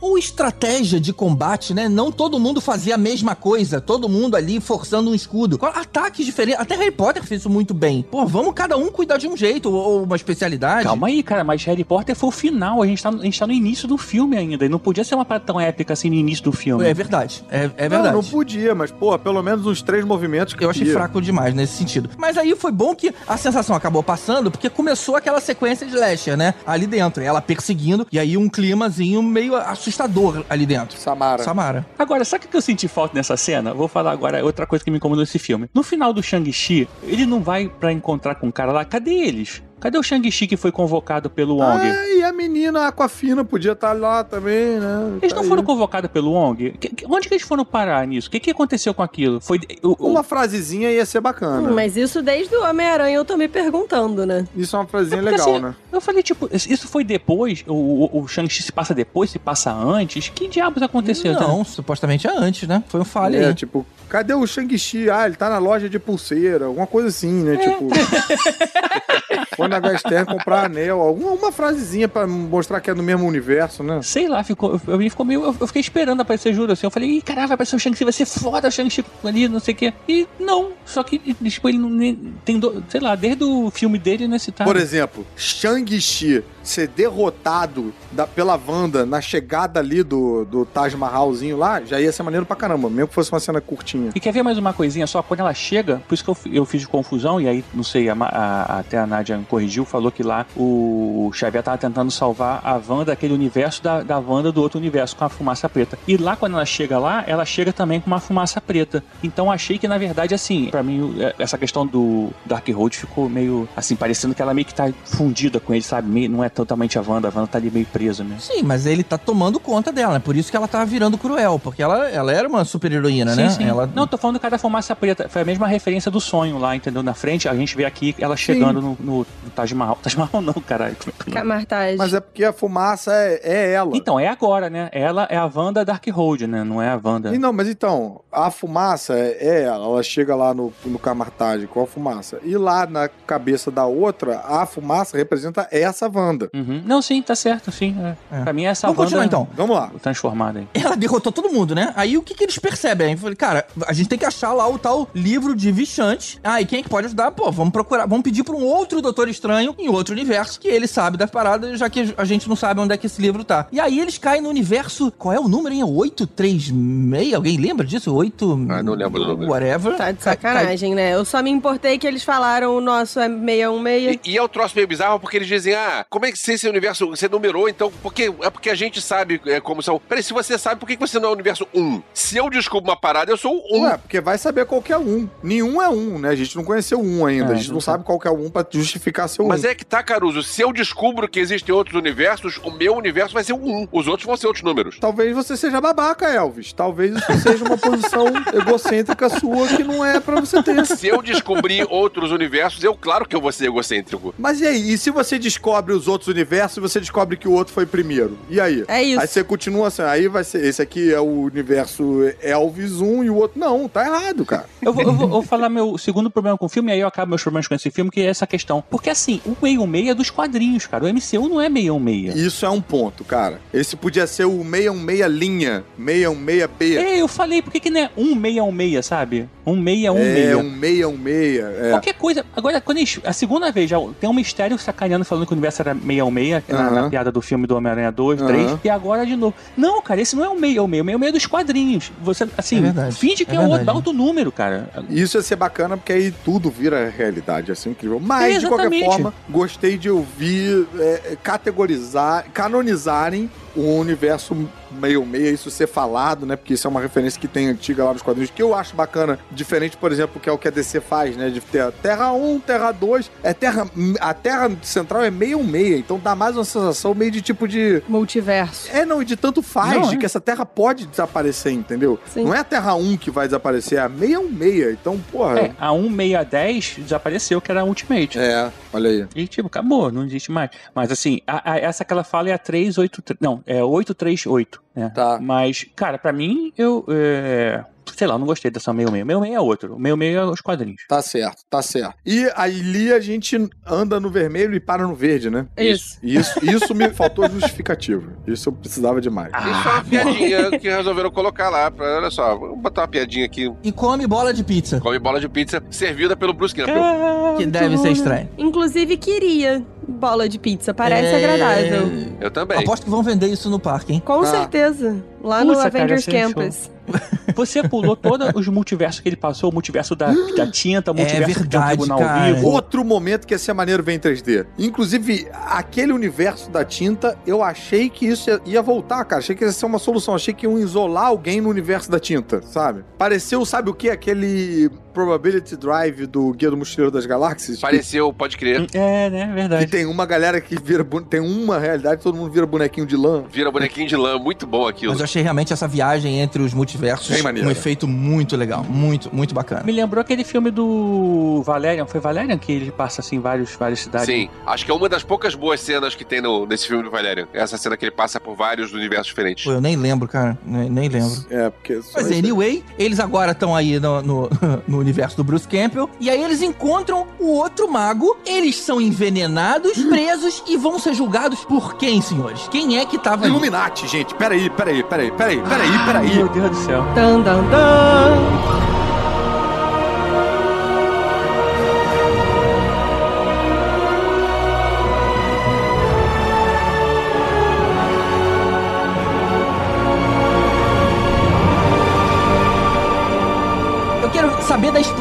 Cabeças que vocês tiveram quando vocês viram as pessoas que estavam ali dos Illuminati que iam julgar o Doutor Estranho. Brother, minha cabeça tá explodindo até agora. Já explodiu quando você vai falar com os Illuminati. Já foi tipo, uou! Usaram um termo que, cara, até agora eu não tinha visto no, né, no- na versão live action. E que era um, pô, foi uma, é um grupo que existe nos quadrinhos, que eu achei muito bacana a maneira como eles criaram e tal, né? Foi meio um retcon ali com as principais cabeças do universo Marvel. Nos quadrinhos a gente tem Professor Xavier, Namor, T'Challa, é, Reed Richards e Homem de Ferro e Doutor Estranho, eu acho que é isso. É, são esses seis. E que estavam por trás de vários eventos que aconteceram nos quadrinhos dos anos 70, nos anos 80, anos 90. Então, quando eles apresentaram isso nos quadrinhos, já achei o conceito maneiríssimo. Quando o cara falou Illuminati aqui, eu já tava, meu Deus do céu! Illumiwatch? Ah, mas então foi meio que spoiler, né? Quando você. Você não foi se surpreendendo com chegar o, Red Richards com o Professor X? Não, mas pra mim foi que nem nos Vingadores. Nos Vingadores, não, desculpa. No primeiro Homem de Ferro, quando apareceu o Nick Fury e falou: Quero falar com você sobre a iniciativa Vingadores, que também era um evento que tava acontecendo nos quadrinhos e tal. Então foi muito, muito maneiro. E ainda tinha. Era um maneiro que já criava um. Cara, como assim? Você vai ter os Illuminati, você É. não pode ter Reed Richards, você não pode ter Professor Xavier. Será que eles vão colocar? Será nada que não falei, colocar? Fiquei meio tipo. Ah, cara, a- a- a- aumentou muito a tensão pra mim, porque. Pô, a, a meu ver, não tinha como você ter nada dos mutantes que não tinha sido estabelecido. Já fiquei tremendo. Caraca, brother. Aí começa lá A primeira que aparece é a Capitã Marvel, né? A Capitã Marvel não, a... Agente Carter. a, A a gente Capitã Carter. A gente A Carter, Capitã né? Britânia, né? Vamos, vamos combinar É, que é a Capitã Capitã Britânia. Britânia. Putz, já, já pirei com a Capitã Britânia. Foi uma sequência É. muito explosiva. De, foi- foram fogos de artifício pra mim. Capitã Britânia, porque eu me amarrei nesse personagem. Eu adoro a Agente Carter. Me amarrei nesse personagem lá na série do What If. Ver ela de carne e osso foi uma realização de um sonho pra mim. Foi muito maneiro. Foi muito maneiro. Foi muito bom Foi mesmo. muito legal. Foi mesmo. Não, acho que a única coisa do Arif que precisava assistir é pra entender essa cena, porque senão você não sabe Sim. quem é ela. Você imagina, ah, a gente Carter é, É. de Capitã América e tal, mas assim, é mais legal quando você conhece. Não, e o Doutor Estranho mal também, né? É muito mais legal quando você conhece, mas se você não conhece, Não, é meio tipo, ah, diferença. você entende tudo só de ver, né? Tipo, ah, É, tipo, ah, nesse multiverso, ok.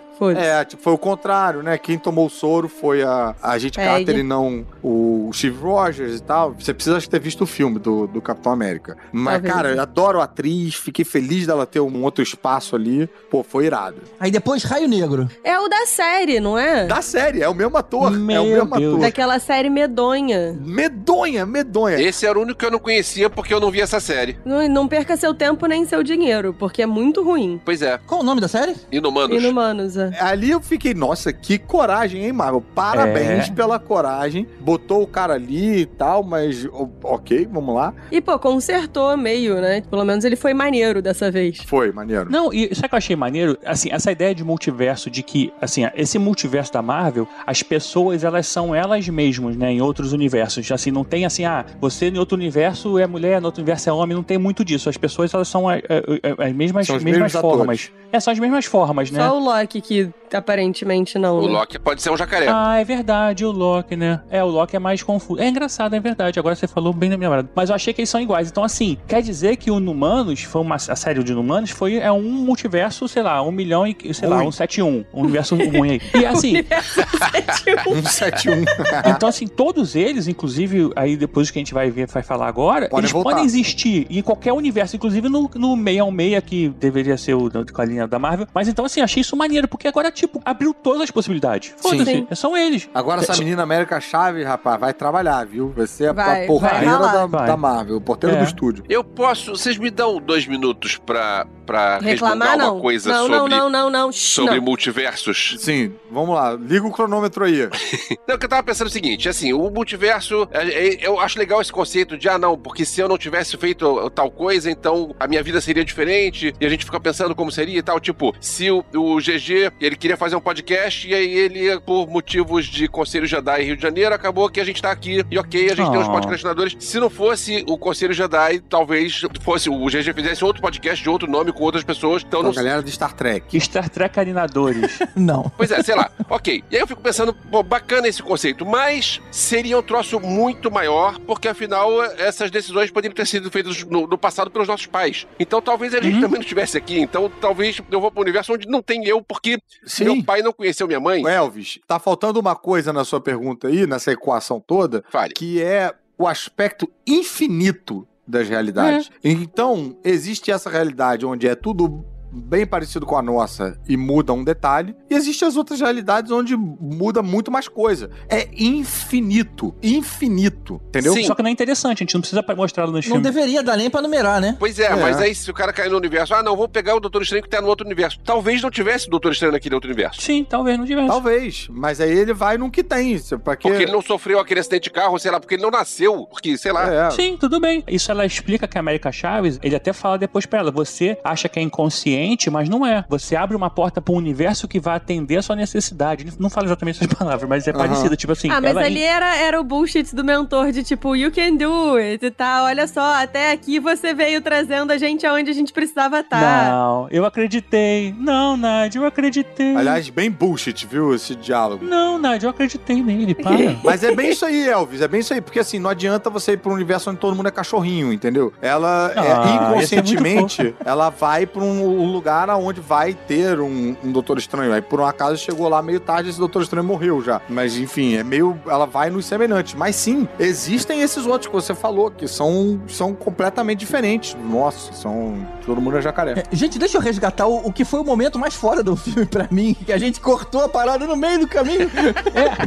Pera aí. Foi o Verso, culpa É, é, dif- é difícil, difícil comensurar, porque a gente teve dois momentos muito foda, muito perto um do outro. É, né? muito. Isso aí, eu tô eu considerando tudo a mesma coisa. A apresentação e a luta. Ah, tá. Pra mim foi a grande parte do, do filme. Não, não tava nem falando da luta, não. Tava falando da sequência de apresentação. Porque aí a gente teve. Aquela Capitã Marvel é, negra, ela é a Mônica Rambeau? É a Mônica Rambeau. Não, é a Maria Rambo. Ma- Maria Rambo, né? Não, não é não, gente. A mãe, é, não é Mônica, é a mãe, é a Maria. Acho mãe. que não. Eu, Sim, é, com certeza. Não vai, é vai, a atriz que- A atriz foi a Lashana Lynch. Lashana Lynch, que fez a, Tá. o par da Capitã Marvel no filme da Capitã Marvel, a mãe da Mônica Rambeau. Que é a mulher do 007, o novo? Isso. Isso. Ah, então, sim. Então é a Maria Rambo. Mas não é a Mônica, é a. Não, é a Maria. Sim. É a mãe. Eu fiquei com a sensação de que podia ter sido a Mônica, para ficar mais próximo ainda com o que a É, gente também viu, acho. com o que a gente para ligar com o que a gente viu em WandaVision e tal.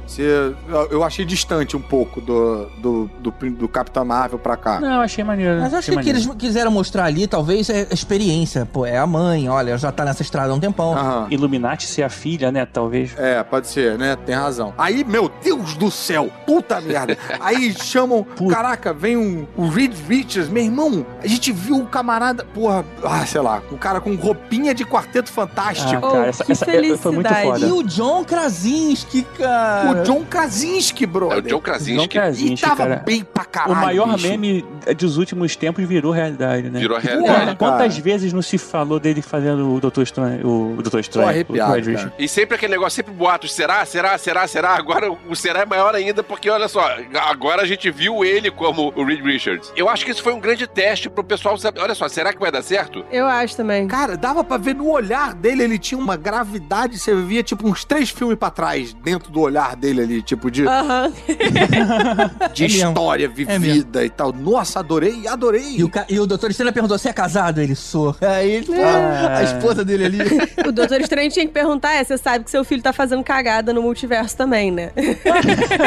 Mas, pô, mais maneiro disso é só se a, a Sue Storm fosse a Pam. Putz, aí ia ser incrível. Não, aí não, aí isso é ruim. Não, sabe? não, não. Não, eu queria... Como é o nome da mulher dele? É a Emily Blunt. Emily Blunt, isso. No meu headcanon é a Emily Blunt. O quê? E o Doutor Destino, seu Dwight? Como assim?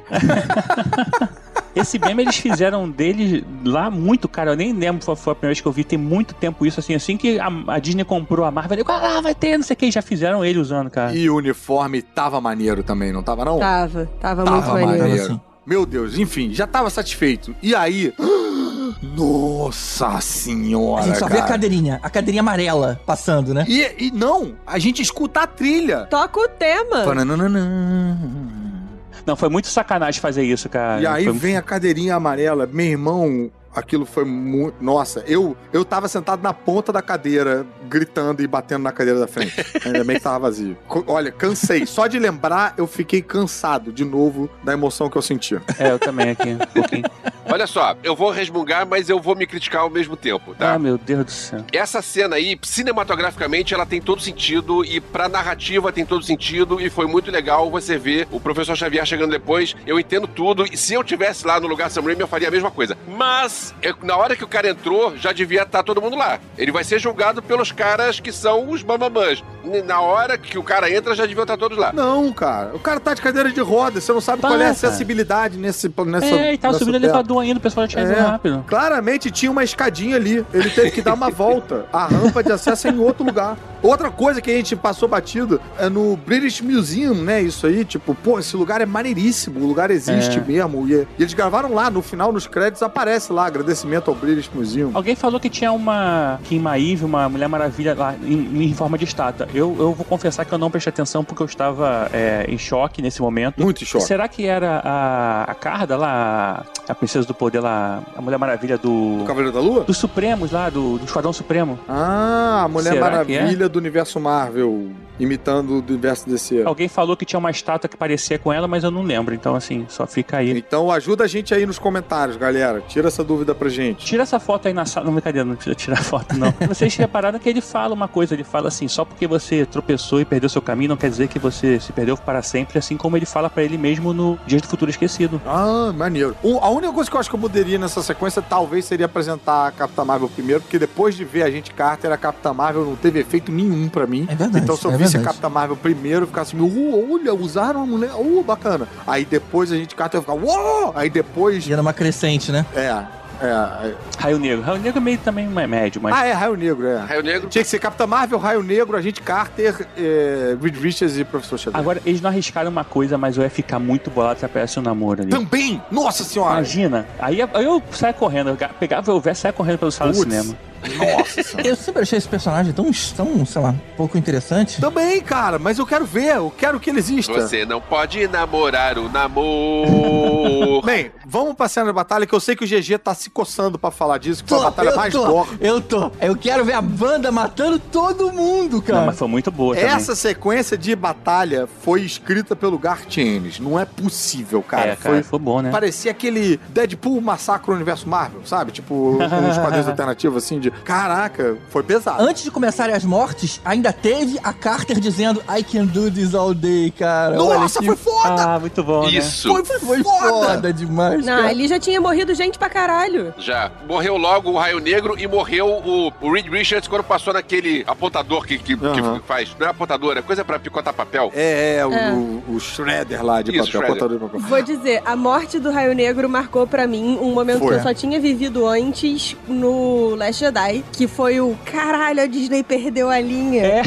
eu pensei a mesma coisa. Tipo, lembra, eu não sei se vocês vão lembrar, mas quando a gente, quando a gente falou de Last Jedi, eu, eu falei, quando deram os tiros na direção do Luke lá em Crate e tal, que eu fiquei, caralho, a Disney perdeu a linha, fez o Quentin Tarantino, explodiu o Luke Skywalker, que eu fiquei desesperada. Uhum. A morte do Raio Negro me deu essa É. mesma, porque, tipo, tampou a boca, o maluco foi falar alguma coisa, explodiu a cabeça, eu fiquei, É. Implodiu a cabeça, cara. A cabeça ficou amassada. Isso é Marvel, e a gente tá vendo um crânio amassado. Foi muito maneiro. Mas eu acho que pior ainda foi a morte do, da Capitã Carter, Da gente Carter. Então, é, gente. que aparece o escudo pingando sangue. Sim, partida ao meio. Cara, muito vale- bom. obrigado, Sam Raimi, por ter feito isso, porque na mão de outro cara não ia ter aquilo, não ia ter esse escudo pingando sangue. Muito Eu bom. queria ter visto o corpo se separando, mas ficou bacana assim mesmo, de qualquer forma. Mas ficou, acho que, mais elegante, assim. Melhor, melhor. Ficou, né? Podia ter Porque- sido mais gore, mas ficou legal mesmo assim, disse o GG. Exatamente. É porque o filme é 14 anos, não é 18. Então eles botaram bastante sangue preto, né? Pra poder não, não ficar o vermelhão lá, pra não chamar atenção. Porque o filme é Marvel, gente. A gente precisa ter coerência com os outros, então ok. Bacana, curti pra caramba. Mas é que o universo 838313, sei lá qual é o número desse universo, ele é do gore, entendeu? É por isso. É, né? É. E ainda Tudo tem o detalhe da Wanda andando que nem a Carrie. Toda Sim. quebrada. Será que o presidente desse universo é o Al Gore? Mas eu fiquei bastante decepcionado com o Red Richard não se mostrando útil ali na, na batalha, né? Ele de repente foi picotado aí que nem um. Brother, ele estica. O que, que você quer que ele É, faça? cara. Sim, mas, mas mostrasse. Mostrava. Brother, ele estica. Olha que útil. Meu braço vai até ali. Como é que esticar pode ajudar numa luta? Podia ser uma boa maneira de mostrar, tipo assim, caramba, vale a pena ter um, ter um filme desse cara. Cara, mas não vale a pena ter um filme desse cara. Tem que ter um filme do Quarteto Fantástico. Desse cara. Dos- é, ele só vale a pena com a companhia. Ele é a mente, né? Mas não sei, ele simplesmente morreu rapidinho. Eu queria ter visto talvez um pouquinho mais. Todo mundo pega, estica e puxa. É o filme do Red Richard. Capitã Marvel esmagada pela estátua. Yeah. Essa é a única que talvez. Porque é aquela história de cinema, né? A gente viu que a estátua caiu, a gente viu a mão, então teoricamente morreu, mas talvez ela pudesse voltar. É. Cara, mas esse universo 838 É, não vai não, voltar. não Esquece vai, ele. acabou. Não importa se morreu ou não morreu. Exatamente usaram um universo que nem quadrinhos nunca foi citado nada. Eles pegaram uma coisa aleatória e falaram, vamos pegar um universo que possa matar. A gente só vai dizer que já existe um Illuminati nesse universo, quer dizer que existem outros. Então, beleza, só isso. Não, e outra coisa, de acordo com aquela teoria que lá que o Tibério tava levantando, que as pessoas são elas mesmo e tal, tal, tal, o John Krasinski existe no meio meia. Sim, Sim. exatamente. Por isso que eu Falta falei, eu falei, ele pô, pegar um aviãozinho, tomar raio cósmico na cabeça e voltar pra cá e fazer a gente feliz. É isso. Minha expectativa toda é essa. Não teve algum momento na- no filme que mencionaram Baxter em algum momento? Eu lembro de ter ficado com. Sim, mencionaram. Eles, eles trabalham Instituto ali onde a Baxter. Cristina tá trabalhando é no Centro Baxter, que é da- do Quarteto Fantástico, lá dos filhos dele e tal. Mas isso é nesse universo Algor, não é? Isso. Que eu já fiquei bolado quando falaram isso. E, e, Caruso, é, eu achei que essa foi uma sacada muito boa Qual? deles pegarem o outro universo paralelo pra experimentar essas coisas de olha só, vamos colocar esses personagens Aham. aqui e tanto faz, e- e se- porque não, como não vai ter continuação desse universo aqui, É, tá então a gente liberado. bota isso aqui e faz um teste. Vamos ver o que a galera vai achar disso. Achei, achei uma sacada boa. Quadrinhos faz isso o tempo todo, né? O- a própria DC faz muito isso com aquele de- é, o Black Label, o selo deles. Uhum. Eles pegam, criam e tipo assim, ó, cara, pegam os artistas, dá na mão deles e fala assim, ó, é teu, cara, é Se teu. valer, a gente Se traz. funfar, funfou. Se não funfar, a gente esquece. Exato. E assim surgiu a Spider-Gwen, assim surgiu a Gwen Pool, assim surgiram algumas coisas. O próprio Miles Morales, ele surgiu num universo alternativo e, e migrou. Pegaram o que servia naquele universo lá, que era o Miles, o, o Nick Fury e tal, sei lá, e trouxeram e acabou, né? Bom, Mas de qualquer forma, eu fiquei bastante frustrado com a Capitã Marvel morrer esmagada, cara. Pô, ela pegou o Ultron. Esmagada? Ah, sim. É, eu ela, ela, ela agarrou o Ultron pelo pescoço e colocou ele, levou ele até dentro. Não, é outra, né, cara? Ela não. Ela não. Não foi essa, né? É, a os poderes da Capitã Marvel, né? Pra ser esma- É, morrer lá. por uma estátua, sei lá, eu achei que podia ter, ter sido, sei lá, alguma Quando coisa mais. morreu, de repente ela ficou só desabilitada. Mas ela cai, ela tava apagada, eu acho. Tipo, ela, ela caiu desacordada, Assim, eu acho. Acho que, acho que não faria nem, nem cosquinha nela. Mas anyway, não, sim, a gente não importa, porque agora começa a batalha psíquica entre o professor Xavier e a Wanda, cara. E É ela muito bom, né? quebrando o pescoço dele. Muito, muito, muito maneiro essa hora. Ou perdeu a linha Disney. Fiquei É. chateada. Não, e com um senhor, né, de idade e tal. Não há pano pra se passar pra fazer isso. Tem que pegar muito pano porque ficou muito sangue.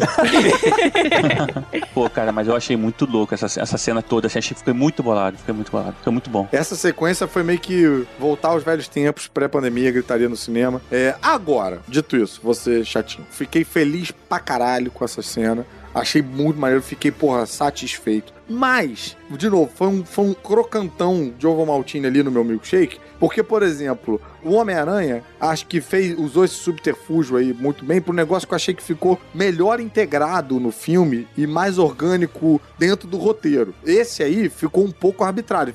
Me deu uma sensação de cena isolada de fanservice. Porra, me agradou pra caralho, mas dá aquela sensação de mobilidade de peças que poderia, ah, dá pra jogar um namoro, dá pra jogar tira, não sei quem bota ali.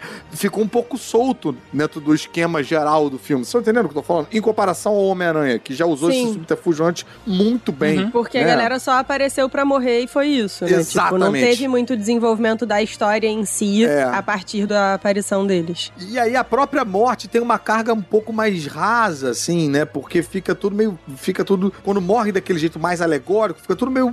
fe- foi pela Ah, festa. mas, mais ou menos, É. porque você, nesse ponto, você coloca onde a, a Wanda tá indo, né, cara? Se Não você pensar entendi. pelo lado assim. Porque, tipo assim, você tá vendo onde que ela pode chegar e o nível de poder dela pra toda referência futura. Ok, e você abre um precedente também da possibilidade, né? Do, do que você pode aproveitar dos outros universos e tal. Sim, Mas exatamente. de qualquer forma, ficou um pouco blocado isso pra mim. A gente não tem nenhum personagem que sai dali e acompanhe ele na história. Isso, é tipo, é- aqui é o momento onde a gente vai socar um monte Tem, de gente, exatamente. matar eles e é sobre isso. A Cristina acompanha ele na história, cara. Não- Mas a Christine não já é- existia, né? Tipo, Não, mas essa Cristine não. Mas, bicho, a Christine não é o Reed Richards, a Christine não é o professor Xavier, não é Não, nenhuma mas a daqui- gente não é, quer não é isso, uma cara, mudança. agora. Não é o Não é momento uma mudança agora. impactante. Ah, não tem, acho E não tá na mesma. Não tá no mesmo nível que a gente ter Tobey Maguire e Andrew Garfield junto com o Tom Holland. Ah. Ih, GG, o Caruso caiu. Aí. Putz, não vai eu vou ouvir mais até o final do episódio agora. Christine, Ah, que droga. Strawberry Girl, Christine. E ó, parece que o Alves vai cair também.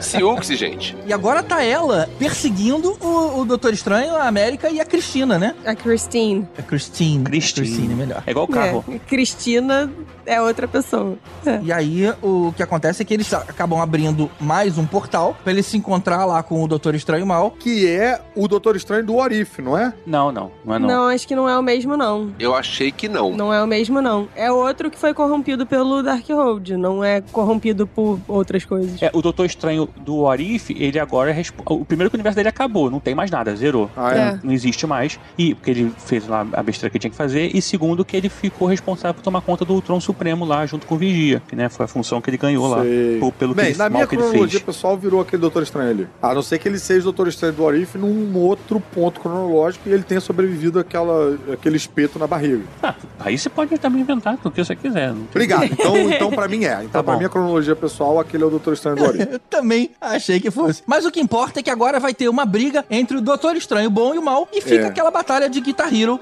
meio estranha, né? Ah, eu gostei. Esquisitinha, realmente. Assim, eu achei bacana aquele subterfúgio, mas a batalha inteira ser nesse, eu achei um pouco exagerado. Podia ter aquilo, outra coisa e tal. Olha só, olha só, peraí, peraí, pera- para tudo, para tudo. A gente sempre reclamou aqui de falta de criatividade em filmes de super-herói, e aí a gente vê a batalha mais inventiva da história da Marvel, que é o cara joga uma Aham. música, aparece a partitura, e o cara joga as notas em cima do outro cara, e quando chega lá faz uma coisa. Eu achei isso Aham. sensacional. Também, também, mas eu quero mais. Mas com, com músicas clássicas famosas de fundo. Hum, eu vou, vou jogar um Schubert nesse cara. Hum, eu vou, vou rebater com Mozart. Sei lá, cara. Ah, É, o, que eu achei, na verdade, é que eles. A batalha demorou em termos de, tipo, perdia muito tempo entre criar a magia e tacar a magia Uhum. pra gente ver que ele tava tirando as notas e usando as notas pra bater. Eu acho que podia, sei lá, eu achei. Não, e assim, são dois magos supremos ali, quer dizer, não são mais supremos, mas são dois magos fodões ali lutando é, um contra o outro, e aí ficou só temática de música. Achei muito maneiro, achei muito diferente, achei muito inventivo, gostei pra caramba,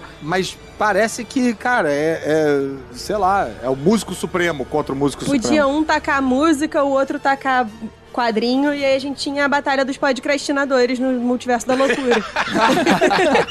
Eu fiquei na dúvida qual é que tava jogando charme e qual que tava jogando funk.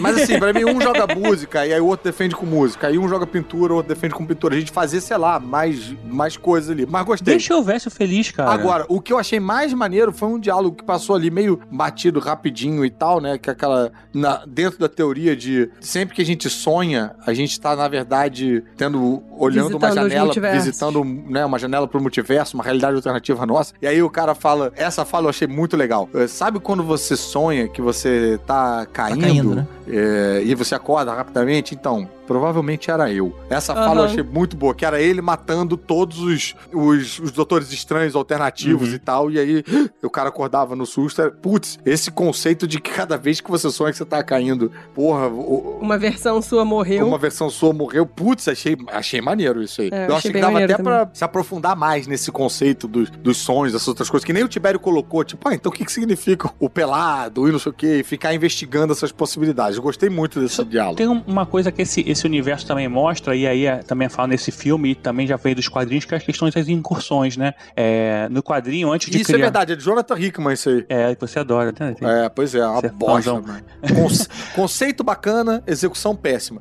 O Tibério vai explicar a parada e você vai falar, pô, isso é maneiro, cara, você tá viajando, não tem como ser chato. Aí você vai ler, é insuportável ler isso, parece que tá lendo uma apostila do colégio. Ah, não é não, cara, é maneiríssimo. É porque, assim, na verdade, começa os universos, a- a- essa incursão dos universos, eles começam a se a colidir, Uhum. e aí os heróis e os vilões, pra poder é, manter o seu próprio universo, começam a destruir os outros universos, né? Outras terras, a fim de manter a sua viva. E essa é uma aventura dos Illuminatis nos quadrinhos também. Dos Illuminati, da Ordem Negra, dos Vingadores. Aí tem guerra entre Vingadores do Ultimate com Vingadores da Terra 66 e tal. Tem uma. É maneiríssimo. Ah, cara, é maneiro, cara. E depois junta tudo. E assim, pode. Será que é, vai ter um Secret Wars um dia na Marvel, assim, que eles vão juntar, escolher o personagem que eles gostam mais e juntar num único, sabe? Uau. Bom, e aí, no fim da batalha, né, o, o Strange bom acaba ganhando do, do mal lá. Ele consegue o outro Darkhold e faz uma, como ele chama, né, de dominação onírica pra controlar a versão cadáver, cara. E ele parece um zumbi aqui no nosso universo. Eu confesso que eu achei meio forçado. Tipo, ah, quem disse que ele precisava estar vivo? O Porra, Sam Raimi disse, ele pegou o Necronômico e disse, vamos transformar essa porcaria num filme de terror de verdade. precisa estar vivo, cara.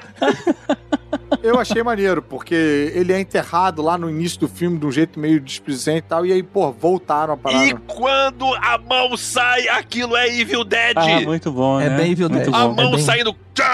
Eu preciso dizer que em alguns momentos ao longo do filme eu tava olhando pro Elvis, porque o Elvis tava sentado mais à frente, assim, no cinema. E eu tava assim, ah, o Elvis tá se divertindo muito, olha que bonitinho ele. Nessa hora da mão do Evil Dead saindo do- da tumba, eu cutuquei o Tibério. Ah lá, Evil Dead! É, eu cutuquei o Everest na hora que aparece aqueles monstros na- no fundo preto, assim, é muito Evil Dead também, né, cara? Muito. Não, e a parada do, do Bruce Campbell ficar, tipo, se batendo, é, porra, é muito... Maravilhoso. Completamente é, Evil Dead tipo, é, Completamente. Coitado desse cara, não consegue escapar da sina da própria mão. Mas ali aquele duelo de música, agora que eu tô lendo aqui, foi Bach e Wagner. Um Bach contra e. Wagner. Eu vi uma vez, eu não consegui anotar o que que era, e eu não, sou, não entendo tanto de música clássica, Foi um então... baque forte mesmo. Tocou. Não foi? não- É, bem, se fosse no Brasil, rapaz, isso é uma luta bem mais suja, né? Com calypso, com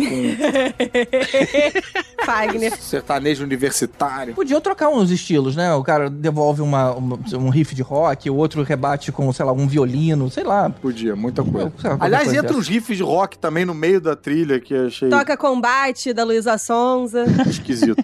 Mas vamos lá, vamos lá. Tamo agora voltar, tipo, vamos. assumindo lá o Doutor Defunto. Ele tá indo lá pro Monte Wondagore. O Doutor Defunto com maquiagem de Evil Ash, aquele olho afundado. É. Aham. Monte Wondagore, bloco de quadrinhos, falando rapidinho aqui, é, é lá que nascem, é, eles criam o Icano e os dois filhos da Wanda criados no Monte E Wondagore. são criados pela Bova, né? Por uma criatura também, tipo, que deve ser Bova. parente do. do- não é uma, uma vaca humana? É uma coisa assim, mas é que você falou agora. Achei engraçado o nome.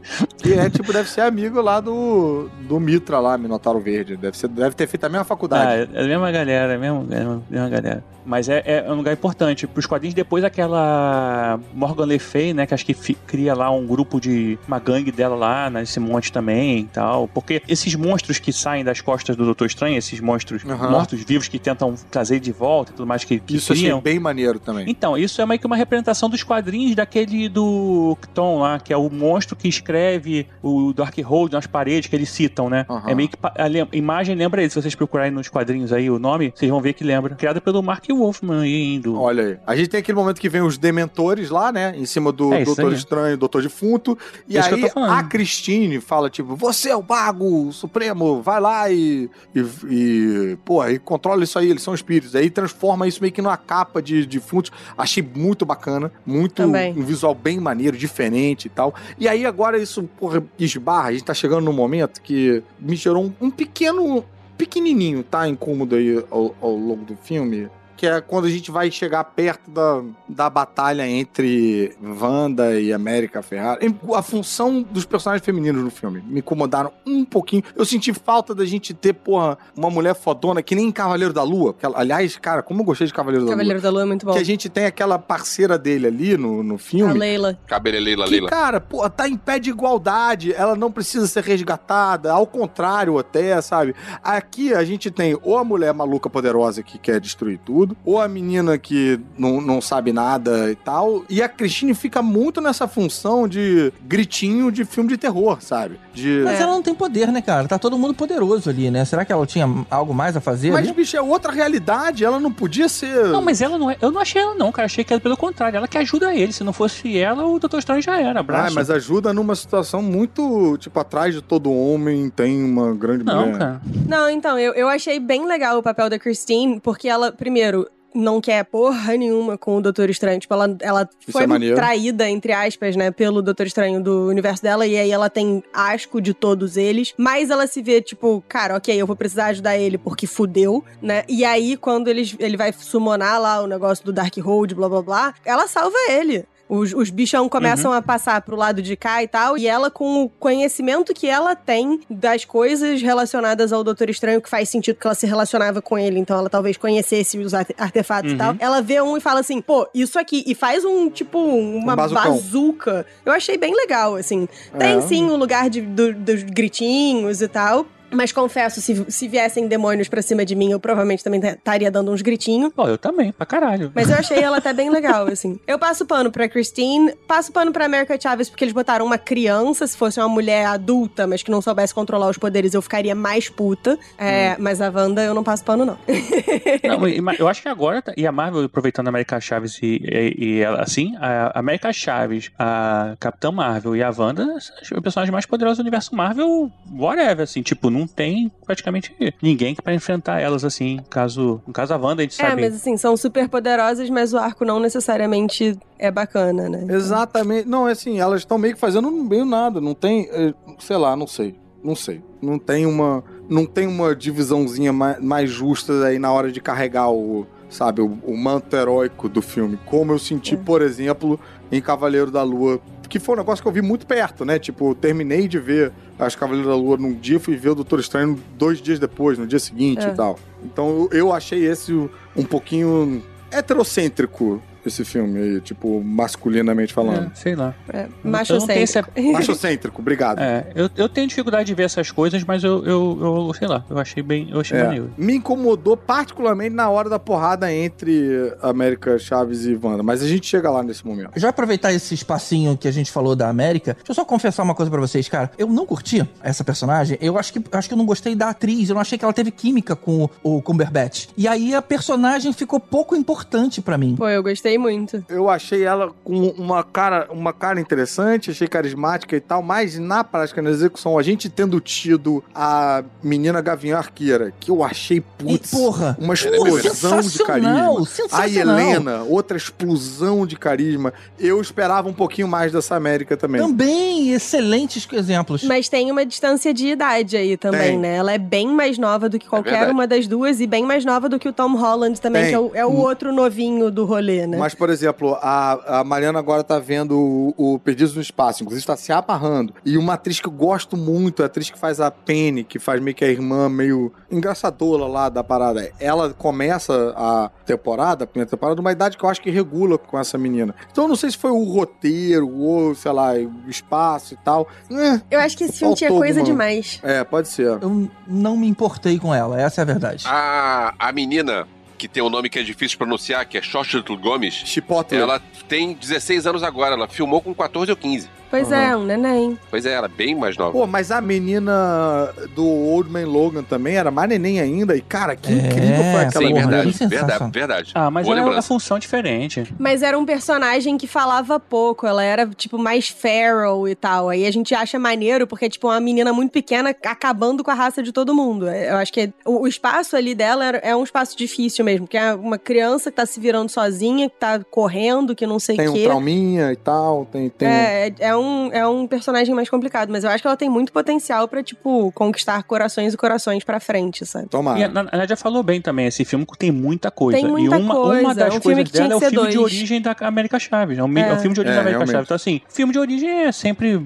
é, mais. Mas importante, sendo um filme de origem, eu acho, ela ter um espaço pra gente querer ver o filme dela, entendeu? Pra gente querer. E como eu- a gente já quero, saiu do Gavião Arqueiro, foi tipo o filme de origem da Gavião Arqueira. E, cara, bicho, eu quero ver tudo dessa menina. Tudo, tudo. Aí a gente tem o lado oposto da parada, que é a América Chaves, que eu não consigo pronunciar o nome dela, preciso inclusive aprender a pronunciar. Mas a menina tá contracenando com o Benedict Cumberbatch, que é muito bom ator, e com a Elizabeth Olsen, que tá É. fazendo uma vilã muito maneira. Eu não sei, não. E a outra tá com Jeremy Renner. A outra tá contracenando com o Jeremy Renner, né? Que, tipo, foi mal. Exatamente. Assim, qualquer um com um pudim é mais interessante que o Jenner- Jeremy Renner. O Então. Benedict Cumberbatch é um grande ator, todo mundo sabe disso, e ele tá muito bem. E a Elizabeth Olsen tá sensacional. Se esse filme não fosse filme de super-herói barra terror, eu diria que ela podia ganhar uma indicação pra Oscar. Porque ela tá muito bem. É, talvez. Talvez. A Elizabeth Olsen. Elizabeth Olsen. Uma decepçãozinha dos monstrengos que eu achei que fosse dar uma luta mais bacana, só caindo do abismo. É, é. é. Hum, É, é. mas meio o qualquer guarda-costa coisa, lá né? da parada. Achei, pô, achei maneiro o, o monstro da parada, mas foi. Então, acho que isso só corrobora a parada de que esse filme tem coisa demais. É igual Camartage. Tipo, eles queriam botar aquela batalha, mas ao mesmo tempo eles precisavam resolver ela rápido, que tinha 50 outras coisas pra botar no filme. Então, ah, pff, pronto, matei todo mundo. E aí, mesma coisa com os monstros. Ah, pff, joguei todo mundo pra fora, sabe?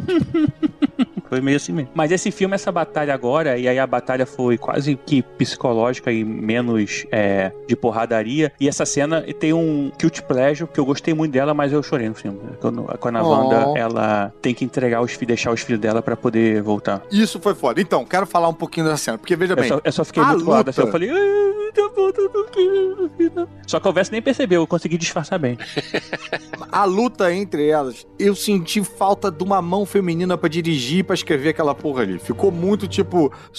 Ah, é, Aham. Hum, hum, soca na cara pra resolver. Achei tudo muito uma coisa, sei lá. é, bo- e, e o discurso também de tipo, o poder sempre esteve com você, você consegue. Achei, porra, é, clichê. Aí, uma preguiçinha nesse É, roteiro. o, o, o discursinho eu achei muito, muito clichêzão ruim, assim. E dava pra você ter essa virada, mas melhor escrita. Não, mas olha só, mas falado por alguém que é um morto-vivo, alguém morto-vivo não é clichê, alguém falar com os dentes de fora. Então, é, não, então, isso foi muito maneiro. Do texto, eu acho que dava pra se escrever melhor aquelas falas ali. Ainda mais porque, É. assim, sei lá, eu, eu vi elementos pra ser colocados ali, tipo, pô, você descobriu seu poder no momento de trauma, você tá relacionando ele a um trauma, mas você. Enfim, tem coisas pra serem exploradas ali que eu acho que virou muito copia e cola o discurso do ratinho com o Dumbo. O poder sempre esteve com você, essa pena não significa nada. Tipo, só Sim. isso. Aham. Mas é clichê mesmo. É, e é um clichê preguiçoso. Eu acho que, cara, 20 minutos. do- Mas, mas o que que, assim, o que que uma diretora feminina ia mudar esse clichê se caso fosse o objetivo ter esse clichê, sabe? Não É porque, na verdade, são duas reclamações diferentes que estão Ah, tá. overlapando Não, tá. aí Então em tá. cima. Uma é essa do, do clichê, não, não tem a ver com a diretora. A outra é do embate das duas mulheres que, sei lá, cara, pra mim, soluciona. Porra, a, mulher, a melhor feiticeira do mundo, poderosa, sei que tá, a outra menina acabou de descobrir os poderes. Aí resolve com um soco na cara. Não sei, cara. Eu senti a diferença na pegada, eu senti um olhar diferente, um negócio negócio que aí eu falei, opa, olha aí, me surpreendeu e eu adoro ser surpreendido no cinema, na hora que você coloca o diálogo da Wanda com a Wanda. E Sim. que assim, Não, muito foda isso. Aquilo eu achei foda. Nossa, eu tô arrepiado até agora só de lembrar. Que aí ela vai lá, as crianças ficam assustadas, ela vê as crianças assustadas. Aí a, a Wanda daquele universo vai lá, as crianças falam: Não, não vai lá, mãe, não vai lá. E a- aí você vê que a- elas se entendem, bicho. A Wanda Sim. do universo entende a motivação da outra Wanda. Entende. Ali eu vi uma coisa meio tipo, né, de, porra, de se apoiar ao invés de ficar numa, numa batalha e tal. Sim, mas a ideia foi exatamente essa, não foi? Botar uma, assim, uma menina que tá conhecendo o mundo agora, que não sabe, até o, pô, o Dr. Strange fala, não, deixa ela, né? Tipo, é, um- é, é uma questão de experiência de mundo mesmo, deixa ela que ela, ela vai, ela tem que ver aquilo, não adianta, a gente não vai conseguir enfrentar ela nunca, ela é muito mais poderosa, só quem pode derrotar ela seria ela mesma, e é isso que acontece. Mas eu achei esse, pô, esse diálogo, esse momento ali sim. Você tá um, um passinho atrás dessa porradaria, zona, testosterona e tal. É, eu, eu achei muito inteligente da menina, tipo, brother, eu não tenho como enfrentar ela, então eu vou mostrar pra ela, tipo, você quer ir pros seus filhos? Isso foi a solução da menina, né? Tipo, isso foi É, bacana. você quer ir pros seus filhos? Então eu vou te mandar pros seus filhos pra você ver o que, que você tá fazendo, basicamente. Isso eu achei muito legal. Não, Caruso, não teve reclamação, é isso Não, aí mesmo, então, mas foi, foi- o objetivo foi esse, não ele tá- foi cumprido. É, mas é isso que eu tô falando. Tô falando, tipo, o momento antes daquele e o momento depois daquele. Aquele Mas é- momento é o depois eu achei contraponto, maneiro. né? O momento Mas o momento é o antes, eu contra- achei que a gente ficou num clichêzãozinho que eu comecei a Sim. ver os clichês de meio que. Ah, então, uma coisa Mas que o eu... objetivo acho que era esse mesmo, né? Desculpa, Nadia. Acho que o objetivo era esse mesmo, né? Mostrar a, a diferença, né? O contraponto. Fazer ruim primeiro pra depois fazer bom. Não acho que o objetivo era esse, não. Uma coisa que eu meio que senti falta nessa batalha, na verdade, foi, e aí me apropriando aqui da, da nossa expressão, mas eu achei a batalha pouco inventiva, no sentido que era só a porradaria mesmo. É. Cara, é a Wanda, ela podia fazer um monte de coisas diferentes, mas ao Exato. mesmo tempo eu não sei como eu faria de diferente, então eu vou ficar quieta aqui. Mas, cara, te dá 2 milhões de dólares e dois meses debruçado nesse roteiro, você descobre, como equipe É, sim. e tal. Provável. É, e a outra também tem um poder maneiríssimo de, né, de, de teletransporte e tal. Enfim, dava pra ter uma coisa menos soco na cara, soco na cara, soco na cara. Ainda bem que o Caruso caiu lá atrás, não- a gente não tá ouvindo ele até agora, porque Agora- ele tava, tinha uma opinião de que eu não ia gostar muito, mas assim. e talvez seja esse o objetivo de cara que vai fazer. Vamos fazer uma parada clichêzona pra depois Não. a gente fazer diferente Não e é, não. mostrar que pode ser diferente. Sei lá, você não sabe. Eu gostei, cara. Eu gostei, eu vou pagar de novo pra ver. Se fosse só isso, ok. Mas assim, a recorrência de momentinhos clichês, que eu acho que nesse momento do filme já estão acumulando e dali em diante também começa a ficar mais carregado, começaram a me incomodar. Por exemplo, So Do I, Kid. So Do I. Ah, toma Uhum. no cu, bro. Tipo, eu- É. eu completei junto com ele. Tipo, a, a mesma cadência, aquelas frases. Ah, não, não, não, não, não, não, não, não, não. Isso, detalhe bobo e tal, mas não vi essas coisas em filme da Marvel até esse momento, entendeu? Esse, esses roteirismos ali, isso me incomoda. Eu acho que o Caruso ficou velho rápido. Pode ser, pode ter acontecido alguma coisa na minha vida que me... Aconteceu De- deixa eu comentar com vocês uma bronca que eu tive com a sequência dessa cena, que foi. Ó, Falou em velho, vê alguém com bronca. É verdade. A gente vê, né, a Wanda Má, né, se, se reconhece, né, que tava fazendo besteira, e aí ela destrói o Darkhold dela e destrói o Darkhold de todos os outros universos. Sim. E aí se destrói junto. Mas como é que ela teve acesso aos outros universos sem a garota?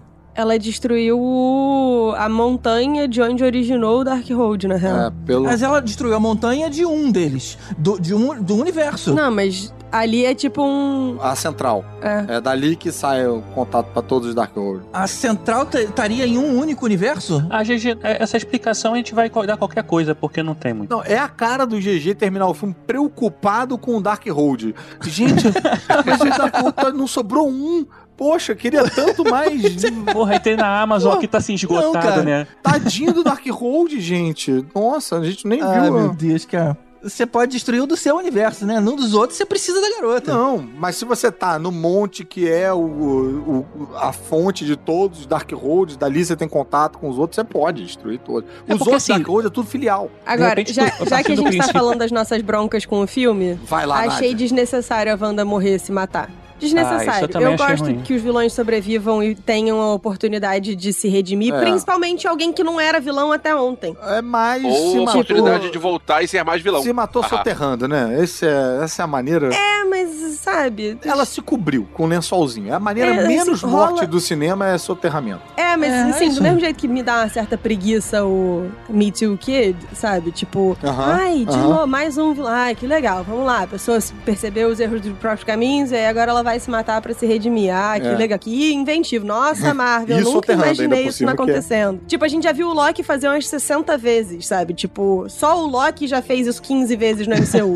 Get over it. Faz um negócio diferente, pelo amor de Deus, deixa sobreviver. sabe? É, esse final eu achei também que eu concordo. Esse final, assim, foi. Esse, esse não foi nada inventivo. Tudo bem que a gente sabe que ela não morreu e tal, né? Mas assim, esse sacrifício final pra poder conseguir não precisava, né? Talvez É. ela, ela tivesse uma solução. A América podia ter aberto um, um portal, tipo assim, randômico. Tipo assim, vai, vai pra lá, vai, Vai pra tinta. vai, vou vai, procurar estu- algum... vai estudar lá. É, vou procurar alguma coisa pra fazer em algum lugar no, no universo, em, em algum dos universos, É, sei vira lá. tinta, cara. Vai pra aquele universo das tintas lá. Sei lá, será que não tem um lugar no multiverso onde a Wanda morreu e os meninos estão pequenos e precisam da mãe? Manda ela pra lá, sabe? Com certeza isso existe em algum lugar. É, infinito. Não, mas isso aí ia ter um problema futuro porque a gente ia precisar deles na- no universo Marvel, que eu imagino que tem aí um Young Avengers em algum momento. Então eu acho que eles não iriam fazer isso porque Por quê? eles têm que criar o Icano e o. Ué, mas você tem infinitos Huckling e o- Wicano e Huckling. E Não, aí, como é que- que vai criar o Icano e o Hulkling agora que, tipo, eles não existem nessa realidade nem a Wanda? Ah, não sei. Eu acho que eles vão fazer, dar algum jeito no futuro. Mas Era assim. muito mais fácil a América Chaves ir buscar eles no futuro. Mas aí, será que aceita, seria o filho dela de verdade? Assim, pegar um filho de outra realidade, de outra, outra van, sei lá. Sim, não, de seria. qualquer forma, assim. Mas isso é o que se propõe a história desde o início, né? Ela quer ir pra um outro universo pegar os É, filhos. não, sim, sim. Eu, eu acho que eles têm um, um planejamento futuro aí. Eu acho que realmente ela podia ir para um universo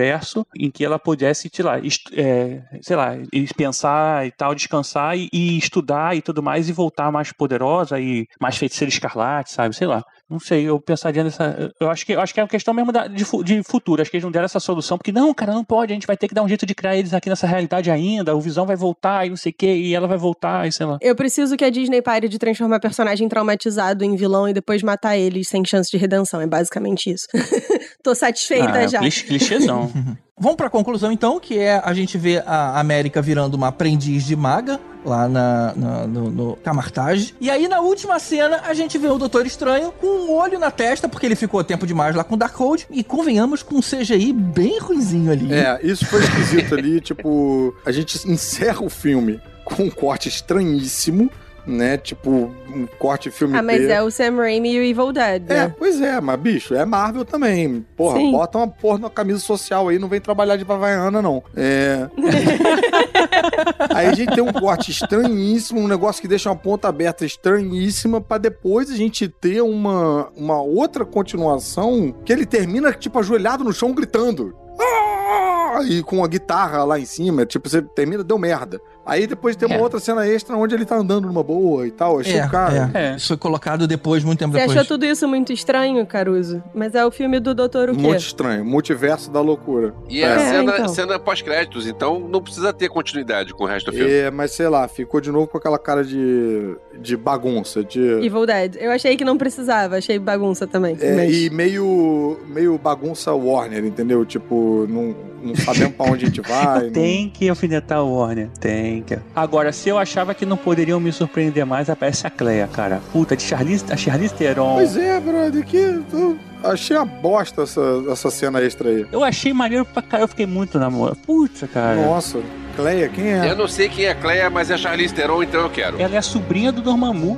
Olha, Steppenwolf, hein? Ela vem de um outro universo aí. E ela já foi esposa do Doutor Estranho, já foi, inclusive, Maga Suprema também. Cara, eu fiquei com a mesma sensação da aparição do. Pode falar spoiler de Eternos? Vou falar um spoiler de Eternos, vocês pulem 5 segundos se vocês não tiverem assistido Eternos, mas a aparição do Harry Styles no final de Eternos. Eu fiquei, ué? Ué? É, O quê? é, bem bosta. É, vamos. Ah, cara, eu fiquei empolgado. Mas ali, pelo menos, a gente teve um, né, um uniforme, sei lá.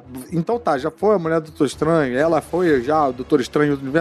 Bota a Charlize Theron com um uniformezinho de Doutor Estranho, igualzinho lá nos gibis, com luva amarela e o caramba e tal. E a gente fica, uou, wow, que porra é essa? Não, mas ela, o padrão dela é o roxo, cara. O, o Doutor Estranho foi uma fasezinha. Depois faz, depois bota a roupinha dela lá. Cara, Cleia. Ah, não, não. Foi. Esse final, para mim, foi também foi uma ceninha extra meio meio DC, cara, pra mim. Foi meio. Ah, eu me amarrei. Eu me amarrei nesse filme todo. Pra mim foi a questão do 616 e. sei lá o que eu falei antes, que eu nem lembro o que foi agora, mas eu me amarrei no filme pra caramba, inclusive essa cena. Eu, ah, caralho, é foda, Charlize Theron, amo. Não, eu curti, eu só fiquei perdida. É só isso. Ah, sim.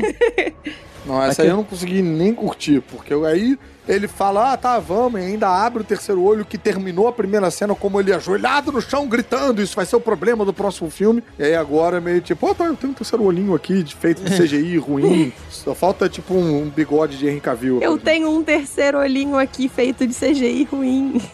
tipo, cara, ficou muito ruim aquilo. É, na verdade ele ganhou o quarto olho, né, que a gente tá, não tava... É, não, essa cena extra aí eu fiquei puto, minha vontade foi de mandar o filme tomar no terceiro olho do cu.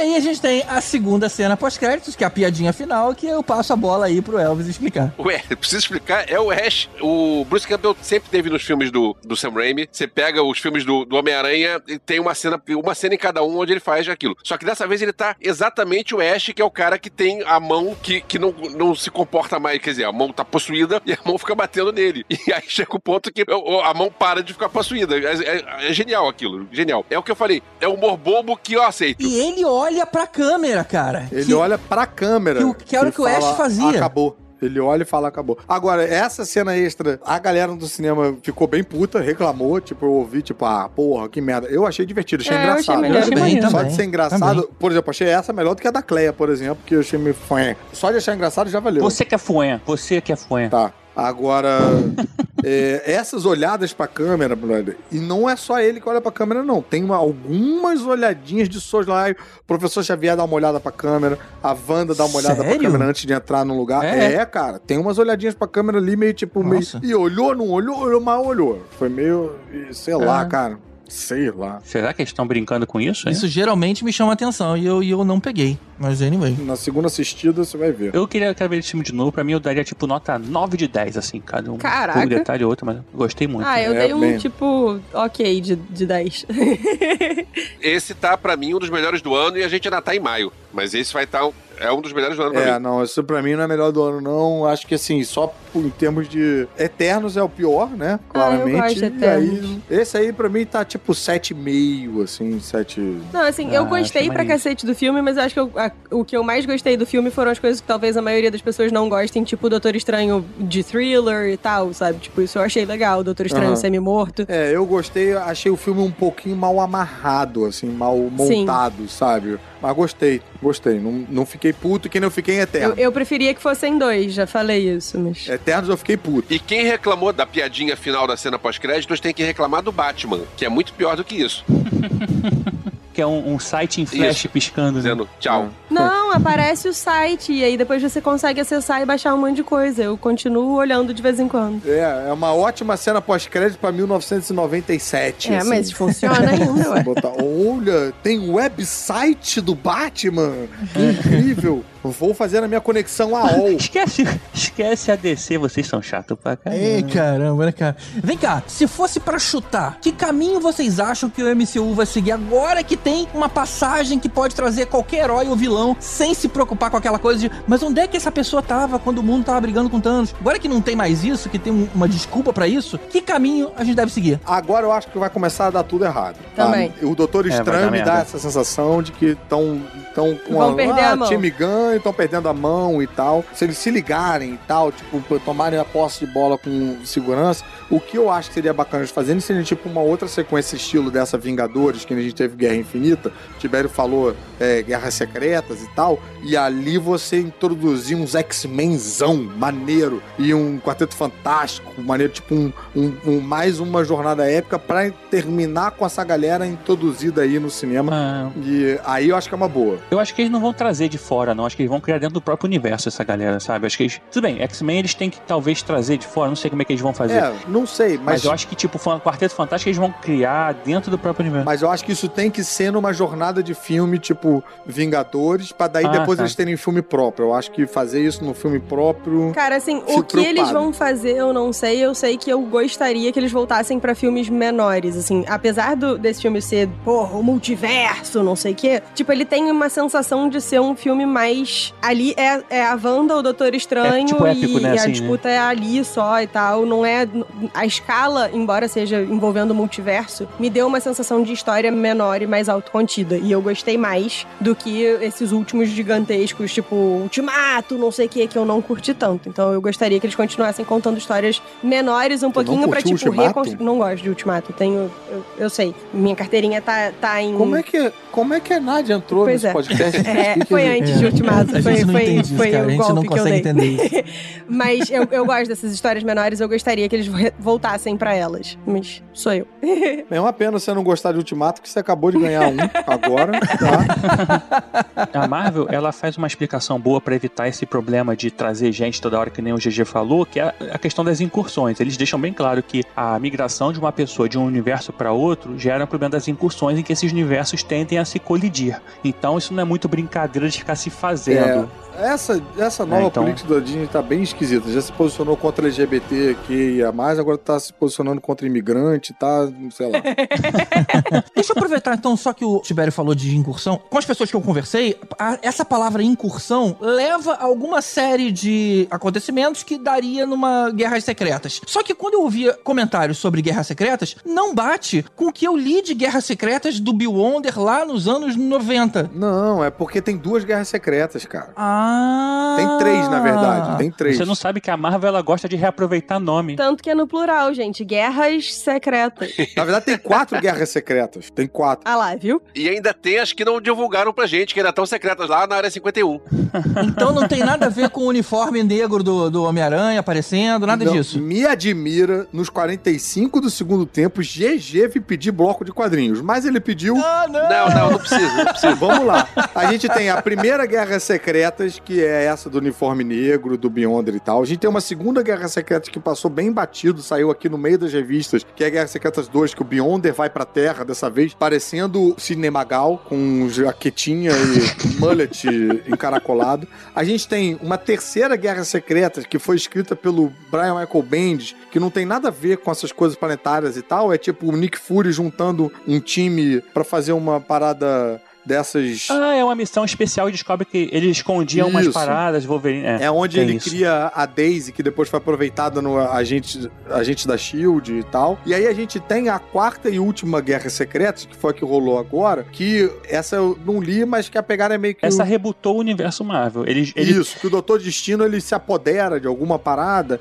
E aí, Na verdade, tem as incursões, todos os universos são destruídos. Eita. O destino ele consegue juntar tudo e criar um universo dele, a imagem dele lá. Então ele tem o país do Hulk, tem o país não sei o que, ele junta todos É. os universos Marvel num planeta só. E depois eles resolvem e o Red Richard, junto com o outro lá, criam de volta os universos separados, separam de novo os E universos. foi isso aí que eles usaram. Foi meio que basicamente o mesmo funcionamento da Crise Infinitas Terras da DC. Eles aproveitaram isso pra é, desfazer algumas realidades que eles tinham e trazer personagens que eles queriam pra nossa realidade. Foi o caso do Universo Ultimate. É, mas, mas se você tá dizendo que no final voltou tudo ao normal, então não desfez nada, né? Não, é, é, voltou ao normal, mas, por exemplo, o velho Logan, que tinha uma realidade dele paralela lá, é, criada pelo Mark Miller, veio pra 616. Ficou na O mesma. O Ma- Miles Miles Morales. Morales e alguns vários personagens lá do Universo Ultimate. O, o Red Richard veio também, ficou dois aqui na Terra. É, então, assim, Então tem uma coisa assim. a gente teve uma, um, um reaproveitamento aí de. O Xavier também ficou dois, não foi? Um novo e um velho. Agora nem lembro,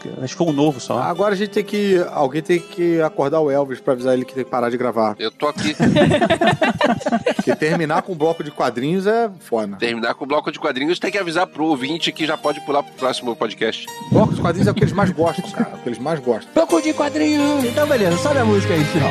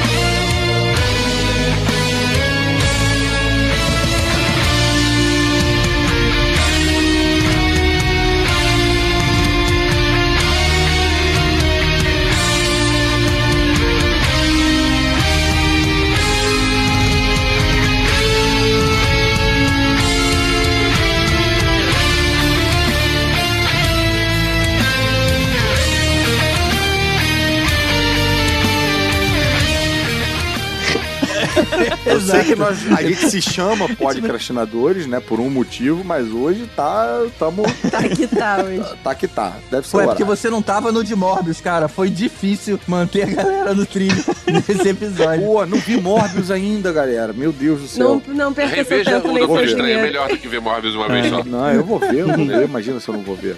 Porra, vi Quarteto Fantástico. Veja e depois manda áudio reclamando com a gente. Tá. Não, e, e houve o episódio sobre. O, o Também. 3D tá muito engraçado. Esse episódio.